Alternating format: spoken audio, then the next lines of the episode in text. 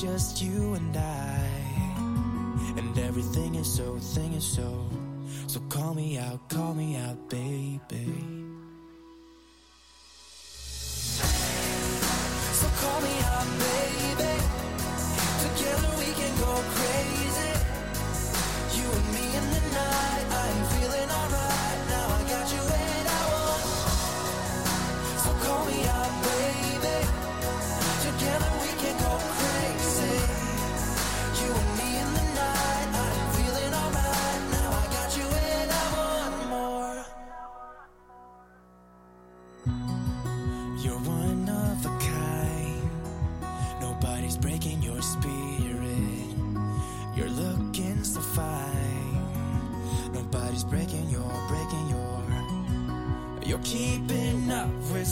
I take, so we just dance alone.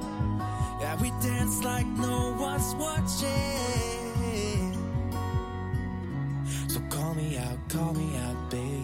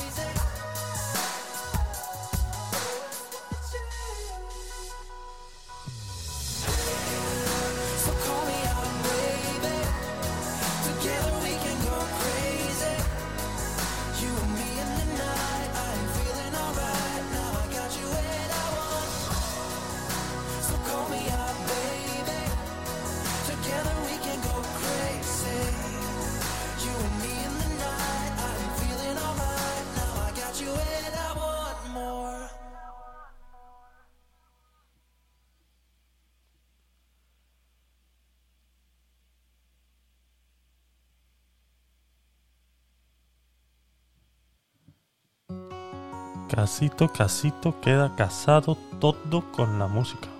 ¿Qué tal chicos? ¿Cómo estáis? Bienvenidos una noche más a su podcast favorito, el podcast Night, el que hacemos juntitos y nos lo pasamos pipa. Hoy tenemos un par de cositas, eh, bueno, continuadas de la última vez que estuvimos por aquí. Eh, he aprendido bastante con nuestros amigos de Iberdrola y he hecho varias averiguaciones. Bueno, me llamaron y, y ahora os pongo un poquito más en detalle con, con todo eso. Hola, ¿qué tal? ¿Cómo estás? Está bien que te vengas un día por Twitch, ¿eh? Hmm. Buenas noches, gracias por pasarte, Eva. Eh, el tema de, de Iberdrola. Muy bien, muy bien, muy bien. Eso lo tendré en cuenta para el día de la nómina. Lo tendré en cuenta para el día de la nómina. Eh, el, temita de, Iberdrola, bueno, como ya sabéis, la semana pasada hubo una serie de, de, de problemitas con, con la factura, una subida muy repentina del kilovatio hora de 0,14 a 0,25. Entonces eso me obligó a hacer unas gestiones eh, para, para buscar otra comercializadora y buscarle una solución eh, rápida y factible a todo este, a todo este problema. ¿no? Eh, te- tenemos que tener en cuenta que de 0,14 a 0,25 es casi el doble. Luego también descubrimos un, un nuevo impuesto, ¿no? que es el tope de- del gas, eh, Iberdrola, que a partir de ahora se llamará Iberladrona, eh, me llamaron, porque claro, eh, ya hice el cambio de comercializadora y todo lo demás, eh, entonces lo de Iberladrona me llamaron para preguntarme que cuál era el problema y que por qué me estaba me estaba cambiando de comercializadora, ¿no? Bueno, pues ya sabéis, le conté toda la historia, vida y por haber, que ya hablé con ellos lo suficiente y que no tenía nada que hablar, pero sí les hice una pregunta que fue en relación a lo del tope del gas. Le digo, bueno, aprovechando que ya que me estás llamando y tal, eh, esto del tope de gas, ¿cómo, cómo funciona? Entonces, eh, no supieron muy bien explicarme el tema, no supieron, la verdad, no supieron, el muchacho que me atendió eh, no tenía mucha idea, pero sí me remitió a un par de... Sí, sí me introdujo en un par de datos eh, que me llevaron a hacer una pequeña investigación sobre, sobre el tema. Hola Eli, hola Kader, ¿qué tal? Eh, gracias por pasaros. El podcast de antes, Kader, eh, fenomenal. Me lo he pasado bien escuchándote y toda la información, o sea, perfecto, perfecto. Felicidades y, y a ver si, si con eso y un poquito más, pues podemos ir levantando esta, esta aplicación de estéreo un poquito más. Pero vamos, eh, completamente de acuerdo con todo lo que estabas contando antes y, para lo que necesites y nos podamos ayudar, ahí me tienes. Entonces, eh, me dieron un, un par de, de puntualizaciones ¿no? en, en relación al precio y que, bueno, que ellos no tienen la culpa, que todo es como el comercio, pues bueno, ya sabemos, ¿no? Las, las típicas excusas de este tipo de empresas, eh, conjugadas con las excusas del presidente eh, que tenemos ahora mismo aquí en España. Y bueno, entre el calentamiento global y la contaminación y que Rusia, etcétera, etcétera, etcétera, eh, no supo dar muchos más detalles del tema, ¿no? Pero sí hubo un pequeño detalle cual me llevó a hacer la investigación y es Francia. Eh, eh, nosotros normalmente importamos eh, electricidad de, Francia. Eh, a importar electricidad de Francia me, mm, me quiero referir a que ellos son de toda Europa ahora mismo la potencia más grande en energía nuclear. ¿Vale? Ellos prácticamente han sido los únicos que han aportado por la energía nuclear, son los únicos que se han mantenido en, en esa apuesta desde de siempre, vamos. Incluso han estado abriendo eh, plantas nuevas en los últimos 20 años, han estado abriendo plantas nuevas cuando el, de- el resto de los países europeos las han estado cerrando. eh, según se les iba acabando el, contrato de, mantenimiento. Y Francia ha sido prácticamente el único, ¿no? Entonces, eh, hasta hace 15 días, nosotros importábamos electricidad de Francia, ¿vale? Ellos tenían un superávit de, generación eh, a raíz de, pues eso, de que tienen muchas plantas nucleares y nosotros, pues prácticamente eh, una gran parte, incluso prácticamente un 20% de lo que de electricidad que importábamos era de Francia. ¿Qué ha pasado ahora? Pues que gracias a las medidas eh, improvisadas de nuestro gobierno español con el tema este del tope del gas, que no digo que no esté bien, solamente que son improvisadas, ejecutadas de una manera eh, prematura y sin realmente analizar todas las aristas y todas las, las necesidades que se, que se derivan o, o todos los, los efectos secundarios que se derivan al tomar este tipo de decisiones. ¿no?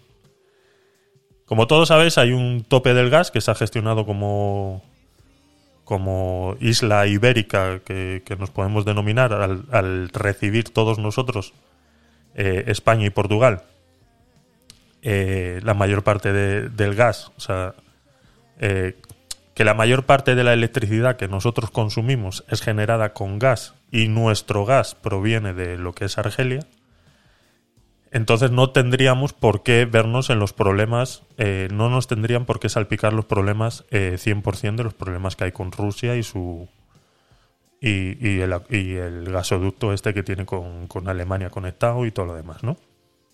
Entonces, surgió esa buena idea de eh, que, bueno, pues como nosotros no somos eh, 100% dependientes del gasoducto ruso, pues no nos tenemos por qué pactar el precio eh, al que lo están pactando ellos, porque son cifras eh, estratosféricas ahora mismo, ¿no?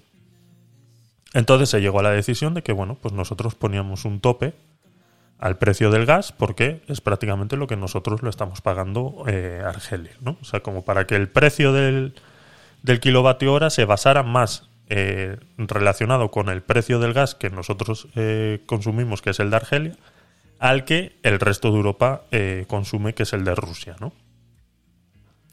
¿Qué ha pasado con esto? Pues que ha habido un efecto colateral, ha habido un efecto secundario, como el que se toma una pastilla de horas, como el que se toma, se automedica y luego tiene eh, efectos secundarios. Y es lo que nos ha pasado. Nos hemos automedicado, hemos confiado en, en unas personas que se supone que son las que tienen que, que llevar eh, las riendas de- del país y no han sido capaces de, eh, prepararse a esta situación. ¿Qué es lo que ha pasado? ¿Por qué tenemos nosotros un tope del gas y aparte de que lo estamos pagando nosotros, lo estamos pagando tan caro? O sea, cuando se planteó esta idea, eh, a nosotros nos iba a bajar la factura prá- prácticamente hasta 40 euros. Fácil. Sí, porque como estaban pagando el, el gas, a ellos lo estaban pagando a 110 euros, nosotros lo íbamos a pagar a 40. Entonces prácticamente eso se repercute eh, directamente al, al consumidor. ¿Cuál es el problema? Que no ha sido así. Porque ha habido unos listos que se han querido aprovechar de este problema y, y estos han sido los franceses, que no les quito no, no, les quito nada, o sea, simplemente chapó por ellos, eh, supieron aprovechar la, la circunstancia. Y claro, ellos ahora nos están comprando el gas a nosotros a 40 euros el, el kilovatio hora de consumición de, de- de- de generación de gas, ¿no? De lo que cuesta eh, de convertirlo a licuado a, a gas. Entonces, claro, eso ha subido la demanda del gas, nuestras reservas han bajado eso ha repercutido directamente en el precio. Entonces, el gas que nosotros estamos pagando en Argelia a 40 euros, se lo estamos vendiendo a Francia a ese mismo precio. Nosotros nos estamos quedando sin gas suficiente para eh, cubrir la demanda de electricidad y eso ha generado una subida de los precios. Eh, me llama mucho la atención porque esa, eh, parte de la información que os estoy contando ahora lo he sacado directamente de Radio Televisión Española en su página web. Cosa que esto en la televisión no te lo cuentan, pero sí en la web eh, lo tienen, ¿vale? Que es lo que vamos a ver a continuación.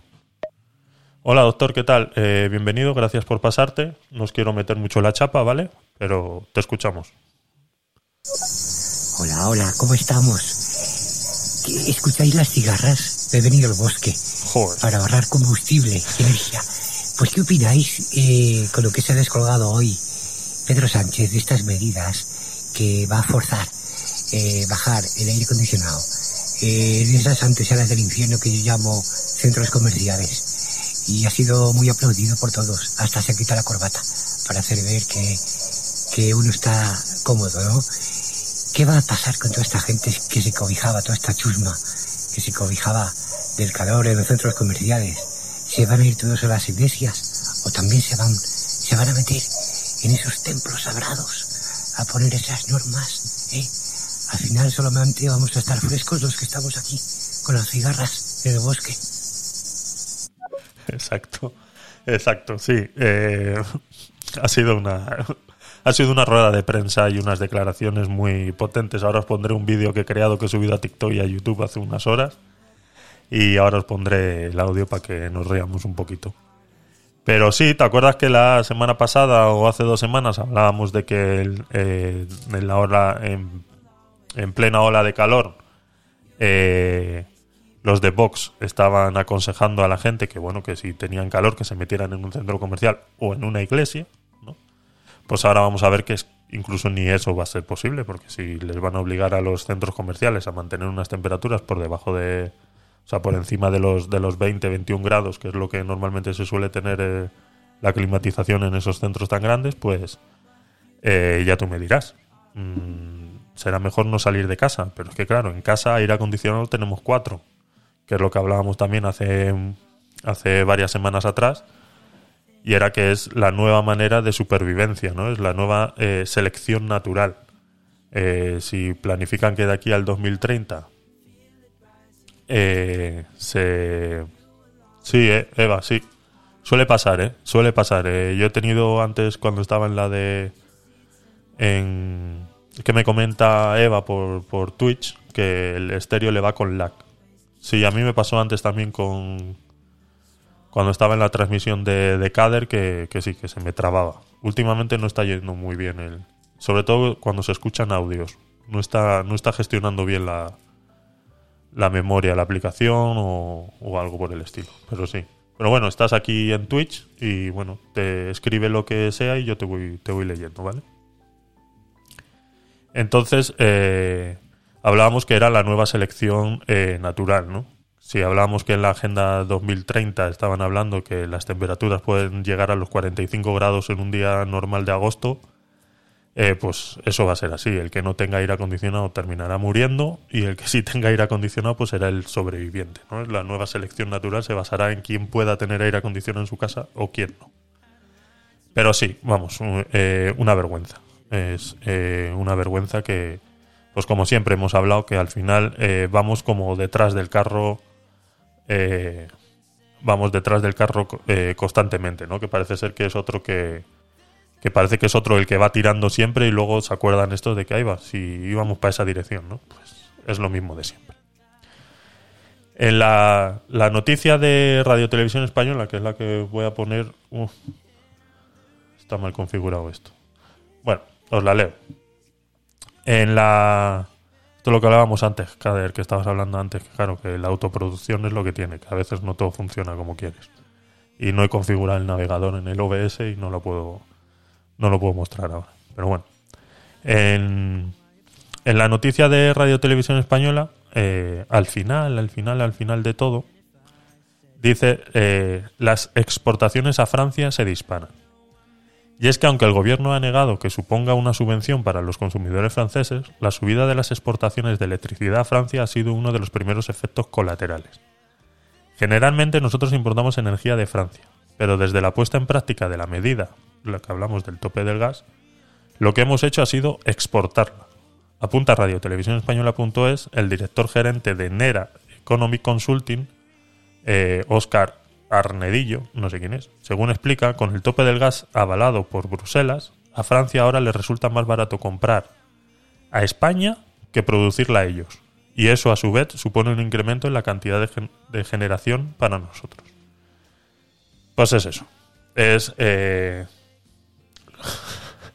Esto es, es, es, es de risa.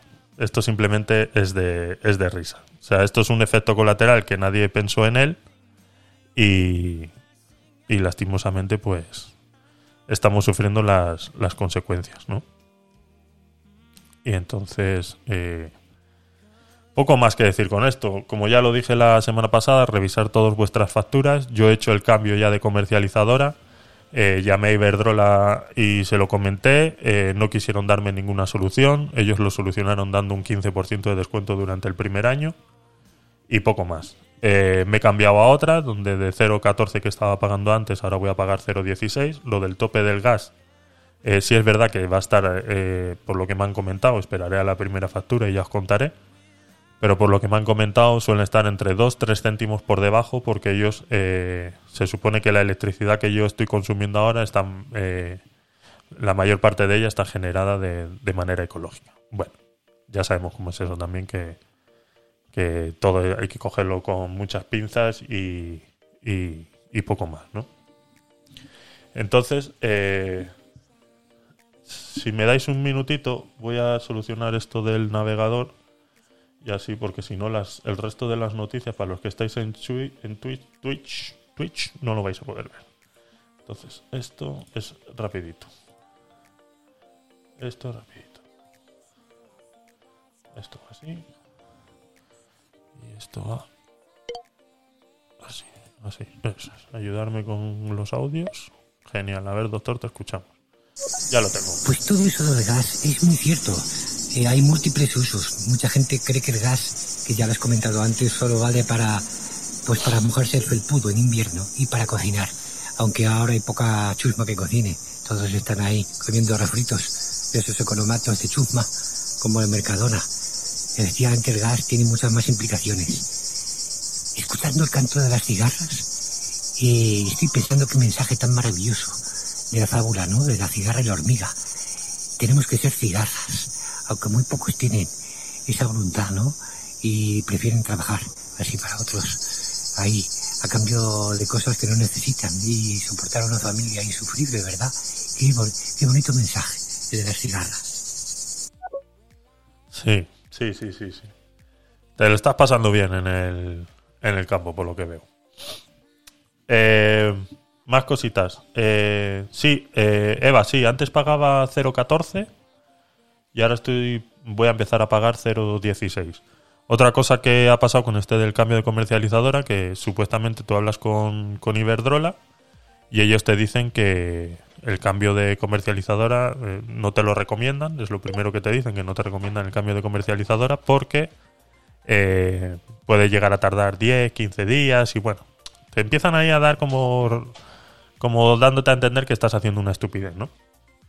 Pues en realidad el cambio, el cambio, lo hemos hablado también aquí alguna vez, que uno de los problemas que tiene la gente por la que no se cambia de comercializadora, ya sea de gas, de luz, es por las trabas que te ponen y por lo que tardan, y que incluso a veces nos hemos encontrado con el problema de recibir las dos facturas de las dos comercializadoras porque no han hecho bien su trabajo, pues me ha tardado exactamente 26 horas.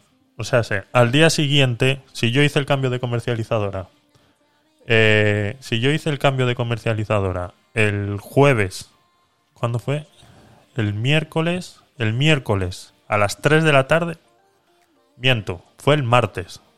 Fue el martes a las 3 porque esto lo hablamos en el podcast night del, eh, del, del martes.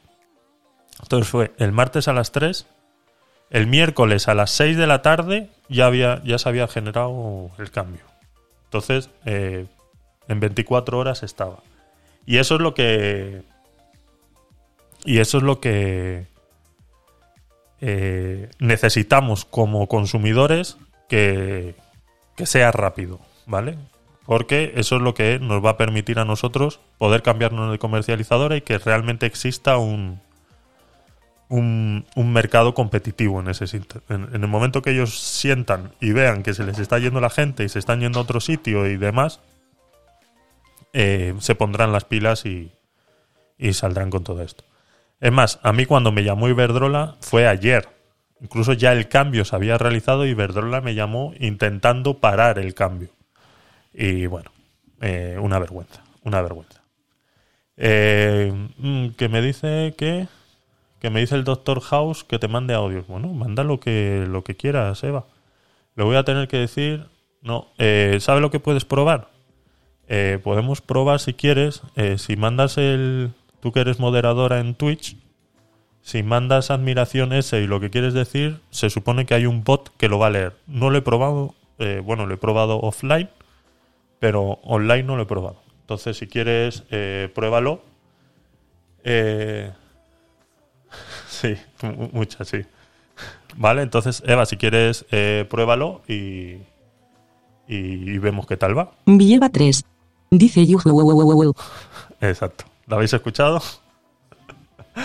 Eso es. Pues ahí está. Entonces, eh, lo que quieras. Eh, nada más lo puedes hacer tú porque eres moderadora. Nada más lo he puesto para los moderadores y suscriptores. Pero bueno, como suscriptores todavía no podemos tener porque no hemos llegado al afiliado, pues. eh, de momento. Villeva 3. Dice risitas. Exacto. Entonces, eso, es, eso es lo que tenemos. A ver, tenemos un audio. A ver, Eva, te escuchamos. Sí, sí, sí, Doctor House. Eh, tú las cigarras y... pero buen cigarro. Eso está muy bien, está muy bien en el, en, en el campo. Eh, Villeva 3. Dice o no tienes puesto lo de risitas. no tienes puesto lo de risitas. ¿Por qué? ¿Qué tiene que decir? O, no- o no tienes puesto lo de risitas. No sé qué. ¿Por qué? ¿Tiene que decir algo cuando dices risitas? No lo sé. Yo estoy aprendiendo, Eva. Acuérdate que esto de Twitch. eh, yo consumo mucho Twitch, pero estoy, estoy aprendiendo. Eh, a ver, más cositas. Bueno, ya sabéis que este Podcast Night eh, está siendo grabado para YouTube. transmitimos en Twitch y lo grabamos en modo podcast para el que lo quiera escuchar o re- reescuchar eh, de camino al trabajo. Hora Eterno, ¿qué tal? Bienvenido, gracias por pasarte. Y, y bueno, que lo tenéis en todas las plataformas eh, y todo lo demás, ¿vale? Eh, más temitas. Yo tenía un vídeo pendiente de la semana pasada. Villeva 3. Dice creo que es una orden de otra streamear. Puede ser, puede ser. Puede ser. Iremos. Tú cuando veas cositas así guapas que quieras que tal, me las mandas y las vamos incluyendo y, y vamos viendo. Eh, yo tenía un, un vídeo de la semana pasada pendiente que, que er- era el, meollo del, de- del martes, pues no de la semana pasada, sino del último podcast night. Era el meollo y lo dejamos para hoy. Entonces os lo voy a poner. eh, os lo voy a poner. A ver cómo os lo pongo. Vale, aquí. Y, y ahora, eh, y ahora eh, tomamos impresiones sobre el tema. ¿Vale? Vamos allá. ¿Sabes cuál es la diferencia entre pedófilo y pederasta? Ven, yo te cuento. Seguramente has escuchado personas que utilizan estos dos términos como sinónimos. Sin embargo, está completamente mal. Te voy a contar. La palabra pedófilo viene del griego pais, que significa eh, los varones entre 13 y 17 años, es decir, cuando están empezando la edad de la reproducción, y eh, se le suma filia, que es como ese amor hacia estas personas, a estas personas de estas edades. Entonces, realmente la pedofilia es ese eh, cariño, esa atracción emocional que sienten los adultos por este tipo de personas en esta edad. Y la pederastía es el tipo de persona que realmente va un paso más allá y abusa sexualmente de los niños. Todo pederasta es pedófilo, sin embargo, no todo pedófilo Es pederasta. Termina. Lo he cortado porque eh, la edición no me daba, no me daba más. Pero vamos. Eh, lastimosamente esto está sucediendo en TikTok, ¿vale? Eh, lo tuve que extraer este trozo de vídeo porque había guardado el TikTok, pero bueno, lo eliminó a las pocas horas, lo, lo eliminó, entonces lo tuve que extraer de alguien que sí logró sacarlo a tiempo y, y demás, ¿no? Hay varios. Es increíble que tú puedas buscar en TikTok una palabra tan complicada como pederastía y te salgan videos. Eh, yo me quedaba loco escuchando esta, a esta muchacha. Que definitivamente lo único que es de que es culpable esta muchacha es de ignorante. De lo único que se le puede disculpar es de que es de ignorante. Y para ponerle otro calificativo más, es de aprendiz de psicología. Yo me apuesto lo que quieras y pondría la mano en el fuego y si la tuviera delante eh, se lo diría sin ningún tapujo y sin ningún problema. A esta y a otras más que han salido en internet con estas mismas declaraciones.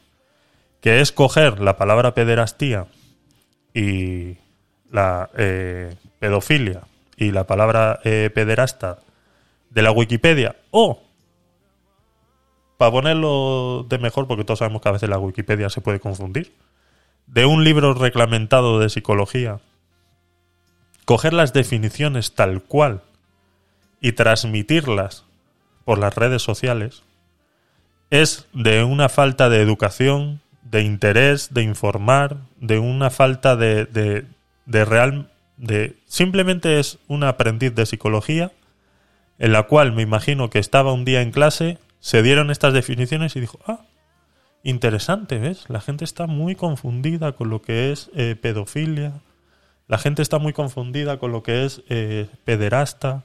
Miran lo que dicen las definiciones. Claro, pues yo voy a salir en las redes sociales y lo voy a decir. Ay, respiro hondo porque es que no quiero no quiero exaltarme más de la cuenta, pero es que esta persona habría que habría que cogerla de los pelitos y explicarle un par de cositas. Porque hay algo que ella no está teniendo en cuenta y que la definición que podemos encontrar en los libros o que incluso podemos encontrar en Wikipedia no está teniendo en cuenta a la hora de, de la pedofilia, ¿no? Que ella comenta que la pedofilia simplemente es, pues, como es la definición del latín y todo lo demás y todo lo que quieras, bla, bla, bla, bla, bla, bla. Bullshit y mierda barata, ¿vale? Que según la definición, simplemente es el amor de una persona adulta hacia un niño entre 7 y 14 años. Simplemente es. Entonces es que entonces todos los padres que tienen hijos serían pedófilos. Porque tienen amor por sus hijos. Y además, desde que nacen. Según su definición que ha dado ahí, cualquier persona, el tío, un abuelo, un primo, hasta un amigo. Yo puedo decir, es que yo quiero a mi amigo. Lo quiero. Entonces, ¿qué soy? ¿Pedófilo? Porque simplemente tiene entre 7 y 14 años. No seamos ignorantes. Tengamos un poquito de dos deditos de frente y sepamos transmitir las cosas. Lo que esta muchacha no ha tenido en cuenta es que la pedofilia, aparte de ser un amor que tiene una persona adulta contra unos rangos de edad entre 7 y 14 años, como dice la definición, es con un contexto sexual. Es con un contexto sexual. La pedofilia se basa en un contexto sexual. No es amor como el que puede tener un padre con su hijo. No es amor como el que puedo tener yo con mis amigos. No es amor como el que puedo tener yo con mis sobrinos. Yo no soy pedófilo, señora. Señorita, aprendiz de psicóloga. Yo no soy pedófilo. Y usted acaba de llamar con esas declaraciones pedófilo a todo el que tiene un poco de amor hacia niños de 7, 14 años, como dice la definición. Ser pedófilo es todo incluido en un contexto sexual. Si no fuera así, los pedófilos no tendrían en sus ordenadores 300 gigabytes de niños desnudos. No les haría falta. Yo no necesito ver a mis sobrinos desnudos para tener amor sobre ellos. ¿Me explico lo que quiero decir? O sea, está quedando claro que todo es en un contexto sexual, que eso es a lo que a esta aprendiz de psicóloga se le ha olvidado decir y que seguramente lo ha leído pero lo ha obviado porque no lo vio interesante, no lo vio trending topic, no lo vio, eh, pues como eso. ¿Sabes qué es lo peor?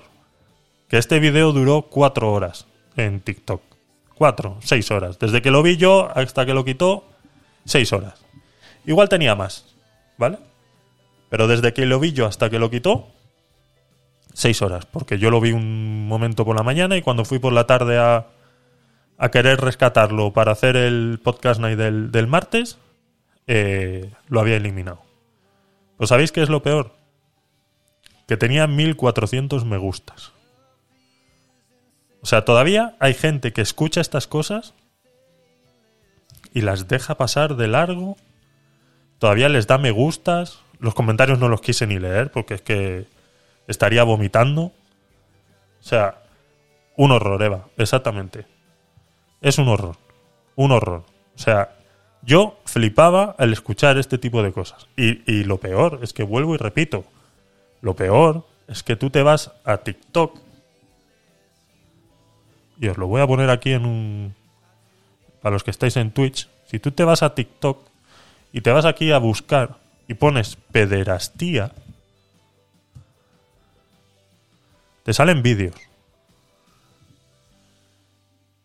Te salen vídeos. Aquí hay otro. Pedofilia, pederastía, efebofilia y estupro. Son estos cuatro conceptos que nos debemos aprender. La pedofilia es esta parafilia que asocia este gusto, enamoramiento o atracción sexual Ah. hacia niños entre 0 a ¿Ves? 10 años, pero no hay acto sexual. Mira. La pederastía ya Esta lo está es diciendo mejor. el acto sexual, la violación. La efebofilia es este gusto, atracción sexual de un mayor de edad hacia un preadolescente y adolescente entre los 11 a 17 años. El estupro ya es cometer el acto sexual con el adolescente. Y aunque en muchos países del mundo la edad legal para consentir el acto sexual pueda venir desde los 12, 14 o 16 años, si tuviste actividad sexual con un mayor de edad en esta brecha de adolescencia, fuiste abusado sexualmente. Papás de adolescentes, aunque tus hijos puedan estar con un mayor de edad y tú los veas como unos bucones o brincones, realmente señala bien, apunta bien a quien está cometiendo la falta. Mira. Pedofilia, pederastía, efebofilia y estupro. Bueno, bueno, eso, sabes que ya iba bien, iba bien hasta el último, hasta el último coletazo, ¿no? Como diciendo, ten- mira bien a ver quién es el que tiene la culpa, porque es que igual no es el que tú crees. O sea, como dando a entender que hay, en una relación de pedofilia hay dos personas involucradas, y igual el que tiene la culpa no es el que tú crees, ¿eh? Mm, eh, perdona, o sea, ¿eh? ¿Qué me quieres decir? Lo siento, eh, no te he entendido. Repítelo, por favor. No, gracias. No quiero volver a escuchar mierda de este tipo. Y esto es lo que hay en las redes sociales. Y esto lo quería traer el martes y lo quería dejar de, de final el martes porque hoy os quería traer algo enlazado con esto. Ha salido en mayo, se, se firmó y se y ya salió en el BOE la nueva ley contra los influencers. Entre comillas es como se llama. ¿no? La nueva ley contra los influencers. La nueva ley contra los influencers, con lo que quiere acabar, en parte, no estoy de acuerdo, ¿vale? Lo dejo ya claro, que no estoy de acuerdo con la nueva ley de los influencers. No estoy de acuerdo. Pero sí quiero puntualizar ciertas cosas en la que si hemos llegado a un punto a ver, porque es que no le vamos a echar el 100% de la culpa de la ley de los influencers a este tipo de cosas, ¿no? Pero parte de la culpa lo tiene este tipo de contenido. Este tipo de contenido. Este tipo de contenido que lo único que genera es eh, desconocimiento, desinformación, que no se tomaron ni siquiera cinco minutos de, de- de- analizar, que no, que ni siquiera lo pensaron, eh, que luego te encuentres que hay 1500 personas que le dan me gusta a este tipo de contenido, que luego te encuentres que, eh, porque yo lo pensaba, ¿no? Yo cuando en esas cuatro horas que estuve pensando en el vídeo, digo, ¿qué- a ver, ¿qué digo yo de esto? Aparte de lo que os acabo de decir, ¿qué más puedo decir de esto? Le digo, esta muchacha no tiene familia. Digo, esta muchacha no tiene hermanos, no tiene padres, no tiene un amigo que le diga, oye, ¿por qué subido eso a las redes sociales? No tiene nadie que con dos dedos de frente en su entorno que le hubiera dicho, igual fue por eso que lo borró. Porque llegó a las manos de un familiar y un familiar lo analizó más detenidamente y dijo, pues, oye, quita eso porque te estás metiendo en un problema muy grande porque estás diciendo tonterías. Igual fue así, pero mi primera pregunta en mi mente fue, eh, esta mujer no tiene gente a su alrededor que, que le puedan hacer un pequeño filtro. Porque ya que ella no tiene filtro, que la gente alrededor de ella le haga de filtro. Yo creo que sería lo mínimo. Entonces, esta gente que no tiene filtro, esta gente que se, no se toma la, la molestia, como si la nos la tomamos algunos cuando damos información en redes sociales, es lo que causa eh, leyes como la que ha sido aprobada en, en mayo, ¿no? Una de las partes de la ley es muy extensa, ¿vale? Si queréis eh, la preparo y la hacemos, eh, hacemos un podcast específico para, para esa ley y la comentamos porque yo creo que a todos los que podemos estar aquí o nos gusta este tipo de, contenido, eh, también somos creadores de contenido y nos compete eh, estar atentos sobre esta ley. La parte primordial de esta ley es que se va a crear un fichero en el cual todo influencer, en la ley habla de renombre, o sea que quiere decir a raíz de una cierta influencia, tendrá que estar inscrito en un archivo que es exactamente igual, para resumir un poco, el archivo es exactamente igual al que están inscritas todas las radios y televisiones de España, donde eh, están inscritos todos los que eh, son eh, comunicadores. Entonces, ¿eso qué quiere decir? Que aparte de que vas a estar fichado, ellos van a utilizar ese registro para el día de mañana poder multarte, censurarte o eh, tumbarte simplemente el contenido, el canal o lo que quieran, ¿no? Con esta ley, a ver, todo esto ya sucedía, ¿vale? Todo esto de, filtros de contenido y todo lo demás, muchas veces pues escapan contenidos como estos que parecen que no están hechos de mala fe, pero vamos, terminan saliendo, no pasa nada. Pero por ejemplo YouTube, Twitch y todo eso, porque muchas de las leyes que estipulan luego más abajo están relacionadas a qué está permitido y qué no está permitido, ¿no? Pero muchas de esas normas y de esas y tal, ya YouTube y Twitch, por ejemplo, ya las llevan a cabo. Tú, por ejemplo, en Twitch no puedes transmitir nada mayor de 18 en un, en, un rango de horario eh, anterior a las 10 y media de la noche. O sea, por ejemplo, yo ahora podría estar hablando tranquilamente de, de temas sexuales y demás sin ningún problema porque yo estoy en un rango de horario que es para adultos. Por eso yo puedo decir palabrotas y puedo decir cosas sin que Twitch eh, tome ninguna represalia contra mí. Lo mismo pasa en YouTube. En YouTube, aparte de que tienen sus horas, tienen sus filtros de contenido, cuando tú subes un vídeo es analizado, tienen su etcétera, etcétera, etcétera, etcétera, como pasó y, y lo vivimos muchos cuando pasó la pandemia. Y lo vivimos pues que tú no podrías no podías ni siquiera en el vídeo decir eh, coronavirus. Eso en YouTube estaba vetada esa palabra. En el momento que tú subías un vídeo a YouTube y mencionaba la palabra coronavirus, automáticamente eh, te lo cancelaba. O sea, no lo podías subir, ¿no? Luego cambiaron esa norma a que se ponía un cintillo debajo del, debajo del vídeo diciendo esta información no es eh, la oficial, eh, información oficial sobre coronavirus en este enlace, ¿no? Te ponían un cintillo así en el vídeo abajo para que la gente que, es- que estuviera viendo el vídeo supiera que la información que tú estás dando no es real, o sea, no es la oficial, ¿no? No es que no es real, sino que no es la oficial que se ha, que se ha transmitido. Entonces te ponían un cintillo abajo diciendo pues eso, que la información que usted está viendo en este vídeo no es la oficial y la oficial se encuentra en este enlace. Entonces te remitían a la, la página oficial del Estado eh, con este tema del, del coronavirus, ¿no? Pues todo eso ya sucedía, ¿no? Eh, sucede también tienen normas, pues eso, contra el abuso sexual, que no se puede estar hablando, ni incitando al odio, etcétera, etcétera, etcétera, etcétera, etcétera, etcétera. Todo eso ya existía. Pero ¿qué pasa? ¿Qué es lo que viene a añadir esta ley? No, eh, no es que viene a añadir, sino que le viene a dar la vuelta de hoja. Antes el fiscalizador del contenido era YouTube y Twitch, por poner los dos ejemplos eh, más importantes y más grandes, ¿no? Pero así mismo va a ser con Instagram, así mismo va a ser con Stereo, así mismo va a ser con todo. Con todo el, el distribuidor de contenido en España eh, va a ser tratado de la misma manera. Pues si antes el fiscalizador del contenido era YouTube y Twitch, ahora el fiscalizador del contenido va a ser el Estado.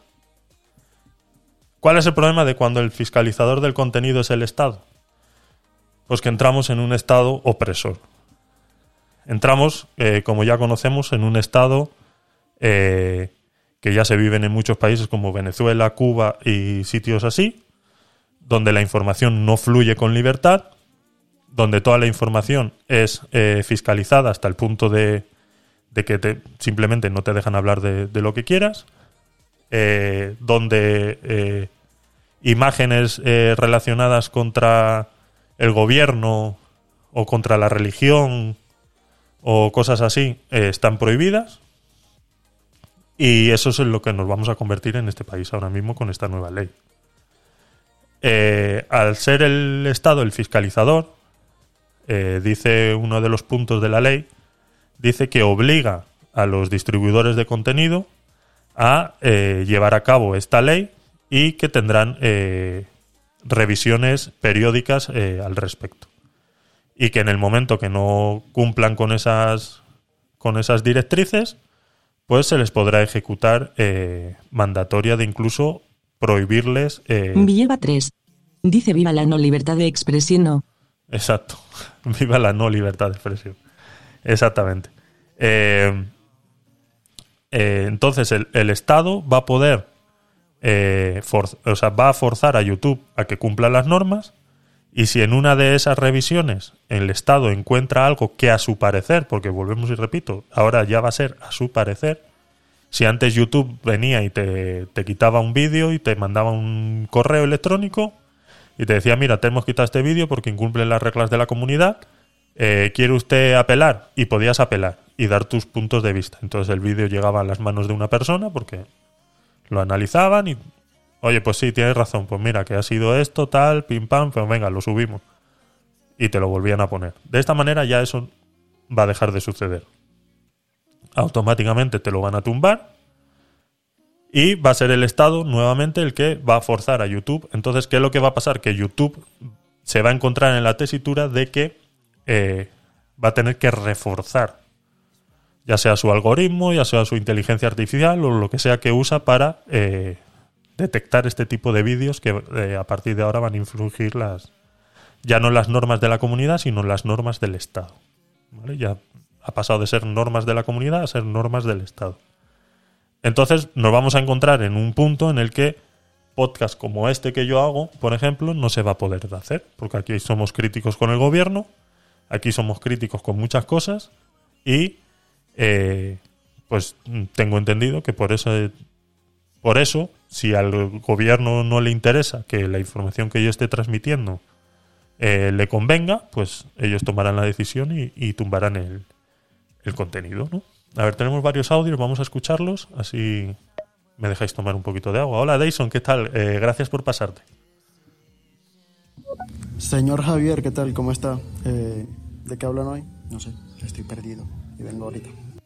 De todo un poco. Ya sabes que los podcast nights eh, lo que hacemos es cogemos noticias de, de la semana eh, y las analizamos un poquito, les damos la vuelta y damos eh, pequeños puntos que de repente las noticias en televisión y en radio aquí en España no las hemos no, no las han transmitido de la manera más adecuada o como dice la nueva ley de la ley de los influencers nos obligan a nosotros a ser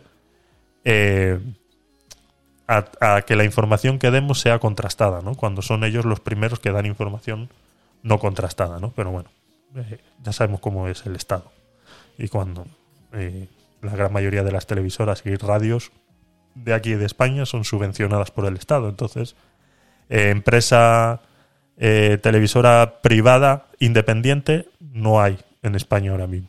Son todas subvencionadas por el Estado, entonces se deben a la publicidad del Estado, etcétera, etcétera, etcétera. A ver, Kader, te escuchamos. Uy, le he dado el botón que no era. Buenas, excelente directo, un saludo. Eh, fíjate, porque ya en China tendrán que estar cualificados para hablar de temas eh, divulgativos. Así que los influencers chinos que hablen de temas complejos, salvo que demuestren algún conocimiento o algún estudio previo, no podrán de tantas noticias que es verdad, que se recomiendan remedios para Sí, curar el, el cáncer que suena a chiste. Exacto. Bueno, milagros, magia, etc. Entonces tiene sentido, pero fíjate que China ya va a obligar a que demuestren algún tipo de de cualificación para poder hablar de estos temas. Un gran saludo. Un saludo, amigo. Eh, sí, es que es lo que estábamos hablando. Por eso yo quise enlazar esta noticia de, de esta muchacha hablando de pedofilia con esta misma de- del- del tema, ¿no? Porque parte de por qué ocurren estas cosas es por eso, ¿no? Porque eh, hay mucha gente sin filtro, sin educación y sin querer contrastar la información que está compartiendo en eh, es- eso mismo, en redes sociales. O sea, sin querer contrastar nada y, hacerlo en, en redes sociales, ¿no? Eh, buenos, buenos, os parece tontería, pero lo de la corbata, chorrada o no, a mí me han dicho que le han dicho los medios que lo diría. Y el otro sí, sí, amén, todo muy coherente. Bueno, ahora os voy a poner, ahora vamos a enlazar con esta, con, con el vídeo ese que he hecho y hablaremos un poquito sobre, sobre este, sobre esta rueda de prensa de hoy. Gracias, Eva, por tu comentario. Y es eso, Kader, exactamente. O sea, el tema es ese, ¿no? Que hay mucha gente dando información en las redes sociales sin ningún conocimiento. Pero eh, de ahí yo estoy a favor. Lo que no estoy a favor es en lo que puede derivar todo eso, ¿no? Al darle la potestad al Estado, de que sea el Estado el que decida qué es eh, contenido eh, oficial y qué, y qué no es contenido oficial, pues entonces ya entramos en una tesitura un poco más complicada, ¿no? Porque si por algo no se había eh, tomado a los. Porque los influencers eh, como tal no están tomados dentro de la categoría de comunicadores, porque un influencer como tal no está. no se rige bajo las normas de la comunicación, sino que se rige bajo las normas de la opinión. De que es una opinión pública eh, la que están dando. Es su propia opinión y es su derecho a la libertad de expresión. Entonces, cuando un influencer sale eh, diciendo, pues mira, es que con una hoja de menta eh, te curas las hemorroides. Aunque eso no esté contrastado científicamente, que es lo que sí tendría que hacer en un programa de televisión o que sí tendrían que hacer en un programa de radio y por eso eso no lo vas a escuchar en esos medios, porque ellos sí se rigen por, el, por la ley de veracidad de la, de la información a la, que, a, la, a la que exponen, en cambio, un influencer no, porque lo que un influencer está dando es su opinión, es su derecho de expresión y es su derecho a decir lo que le salga de las pelotas. El problema empieza cuando lo que dicen, lo que le sale de las pelotas, ellos están cobrando dinero. El problema es cuando un influencer dice que una hoja de menta te cura las hemorroides y con eso genera 200.000 me gustas, 300.000 likes y, y 400 millones de reproducciones y eso a esa persona le genera un dinero por el cual se está viendo beneficiada. Entonces, cuando tú te estás viendo beneficiado de una información que estás dando, esa información tiene que ser verídica, tiene que ser veraz y tiene que ser contrastable.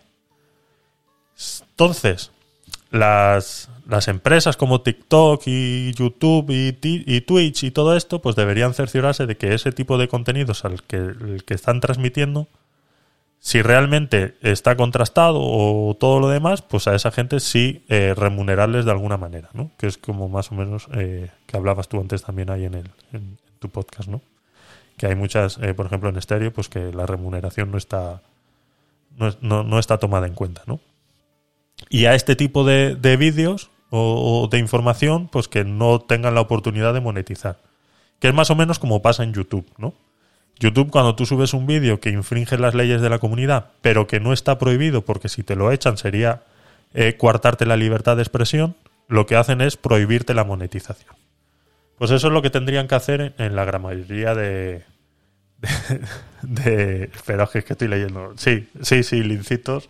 Eh, te lo voy a poner. Dice, ¿no hay mensajes del doctor? Pues seguro, espérate, porque tengo a ti tres en cola. No, pues ahora, doctor, manda un mensajito que, que tienes aquí un, un seguidor que quiere, que quiere escucharte, pero vamos, que está en el bosque oyendo las cigarras, ya te aviso, ¿eh? Entonces, eh, eso mismo que hace YouTube, sería buena idea que se, tras- se, trasladara a TikTok y se trasladara a otros muchos medios de, de- comunicación como tal. Y seguramente que a raíz de eso mucha gente eh, mejoraría su contenido y pensaría en que, a ver, este contenido no genera, no mm, habría cuatro tontos haciéndolo, pero es que se han dado cuenta que haciendo tonterías aún así generan dinero, entonces pues eh, nos encontramos con un contenido sin valor, sin fundamentos, eh, que, se propaga de, de esa manera pegajosa, ¿no? Que comentabas tú antes también. A ver, eh, Anne, te escuchamos. Hola a todos. Eh, no había eh, saludado antes porque no tenía corriente eléctrica, pero bueno, ya ahora tengo. Entonces he escuchado algo. Y sí, es verdad que es complejo porque tiene su parte buena, su parte mala. Esta ley seguro, ¿no?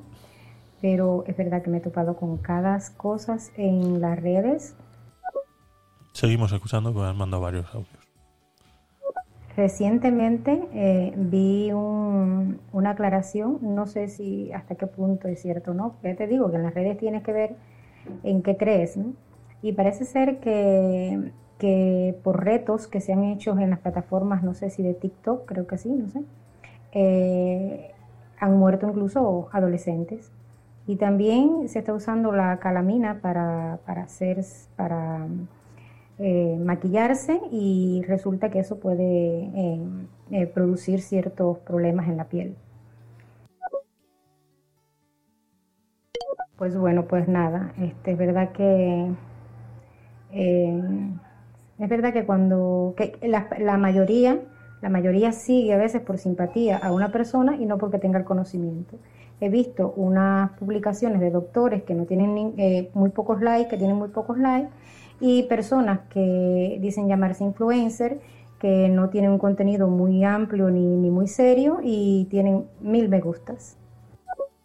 Exacto, exacto, es eso, es contenido eh, consumible rápidamente, que es, es como un vicio para mucha gente, pero es contenido inerte, sin sentido y que bueno, y que como dices, pues muchas veces incluso los los trends estos que hacen en TikTok y todo lo demás, pues como dices, si es verdad, ha fallecido gente haciendo esos trends y, y, y es a raíz de eso, ¿no? Lo que dices de, de la calamina, pues una locura.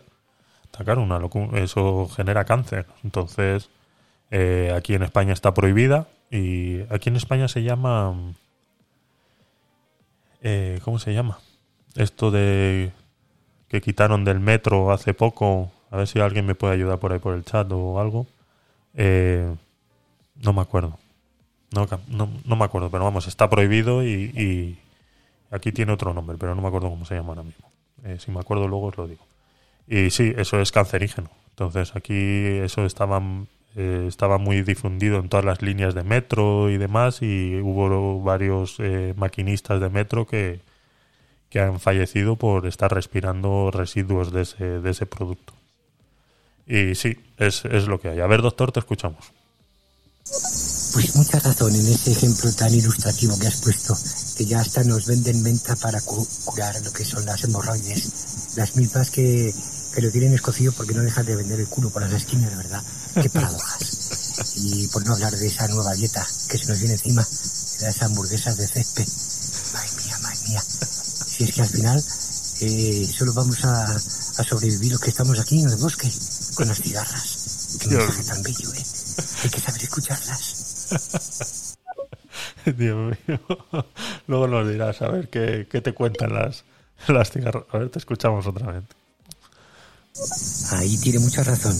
El último audio de nuestra amiga de las Indias, no recuerdo el nombre, que muchos van de médicos en las redes sociales, se ponen una, bata blanca y luego en el fondo sabemos que no son médicos ni nada. Más que nada para- cuando se levantan y se dan la vuelta se les ve eh, el culo, pues de una raja. Eh, así que no, nunca hay que confiar en ese tipo de consejos de medicina. Aunque bien es cierto que los preferimos a los de un médico real, que suelen ser muy aburridos. Sobre todo si su mensaje va a través de, de- de las redes sociales, ¿verdad? Tengo el aire acondicionado puesto, Eva. Sí, lo tengo puesto. ¿Por qué? Se me ve. Se me ve sudado, ¿no?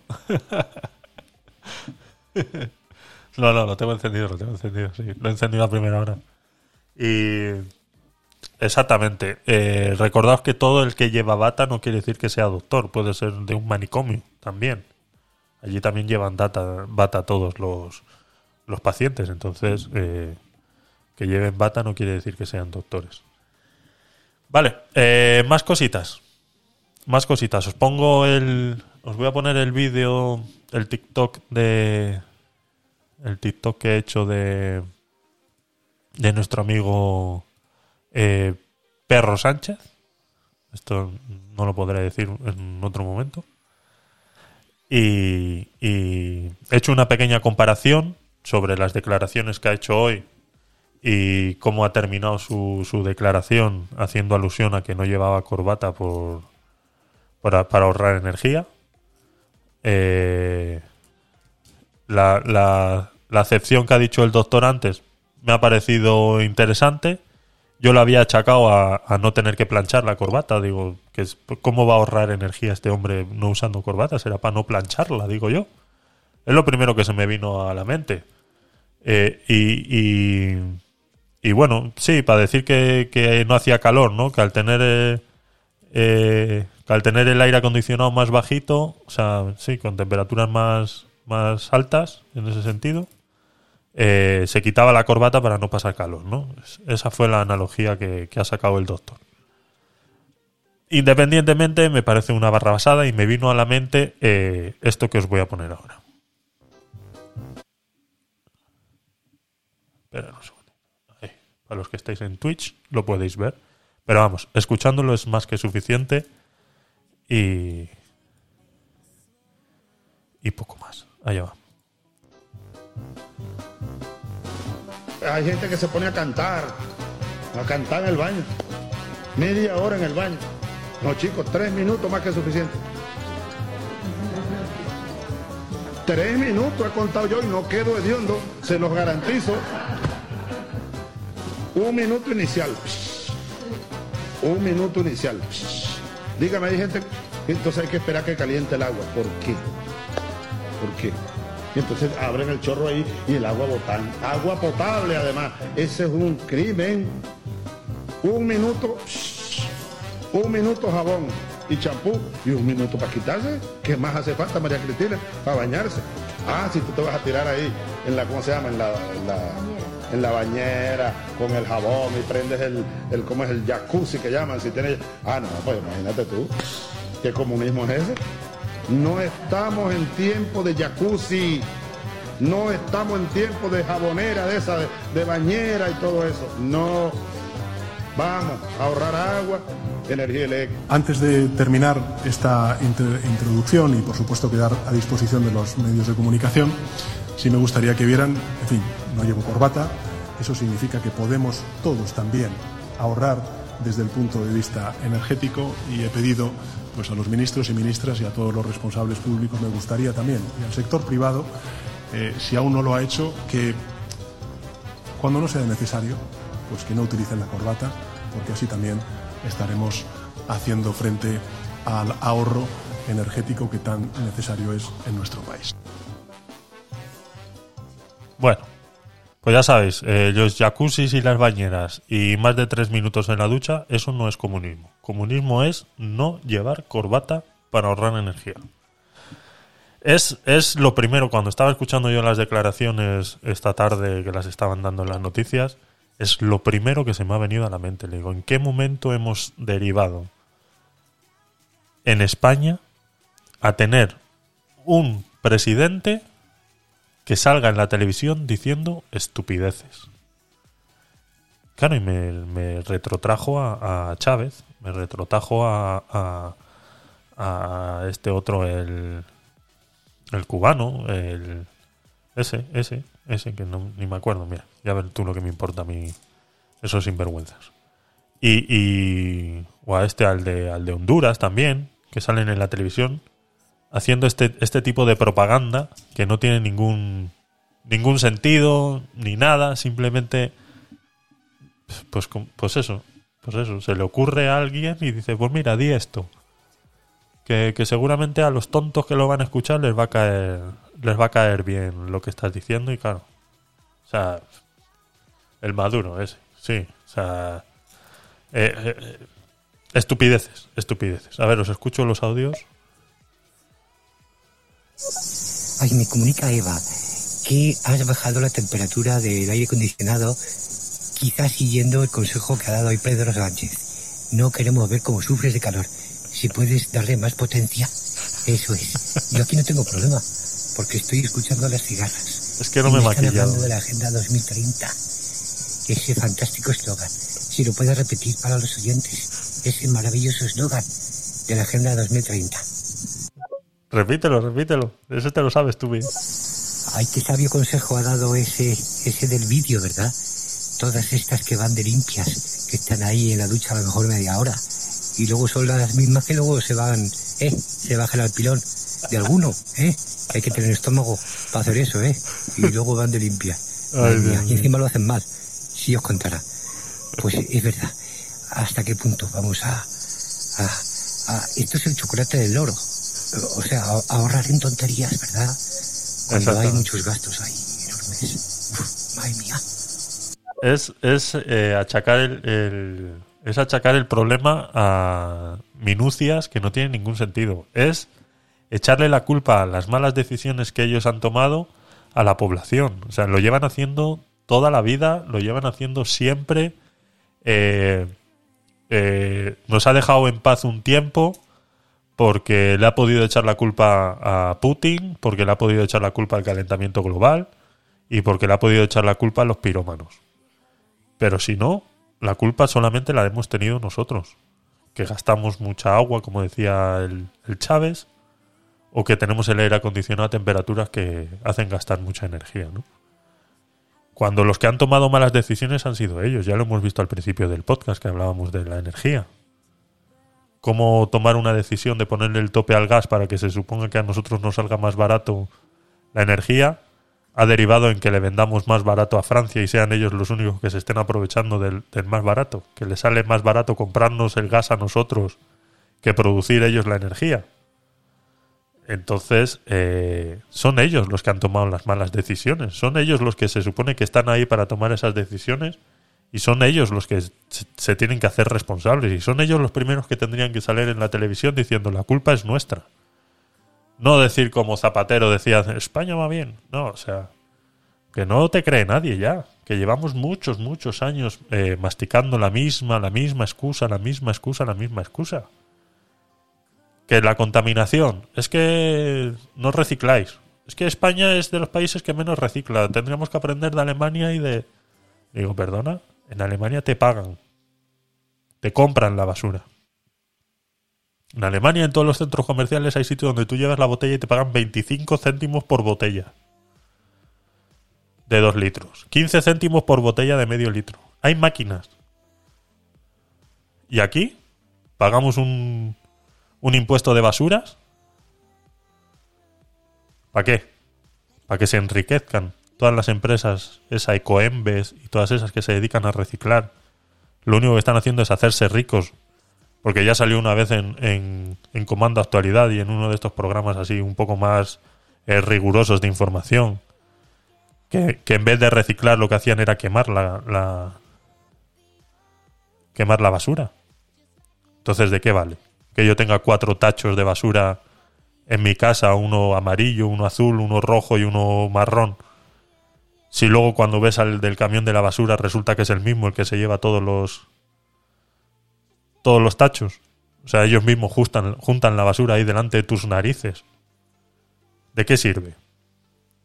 ¿De qué sirve que yo pague 65 euros al año de recolección de basuras si luego pago también un impuesto de reciclaje cada vez que compro un aparato electrónico, cada vez que compro una botella de plástico, cada vez que compro un envase en el cual está envuelto en plástico.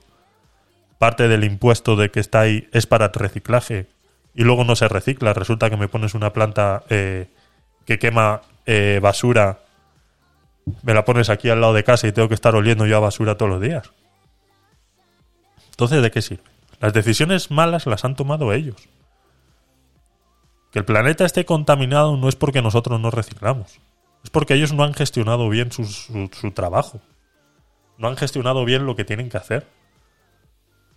Pero es más fácil echarle la culpa al tonto de turno, que somos nosotros los que hemos votado por ellos y los que, y los que hemos decidido que esa persona esté ahí, pues somos nosotros.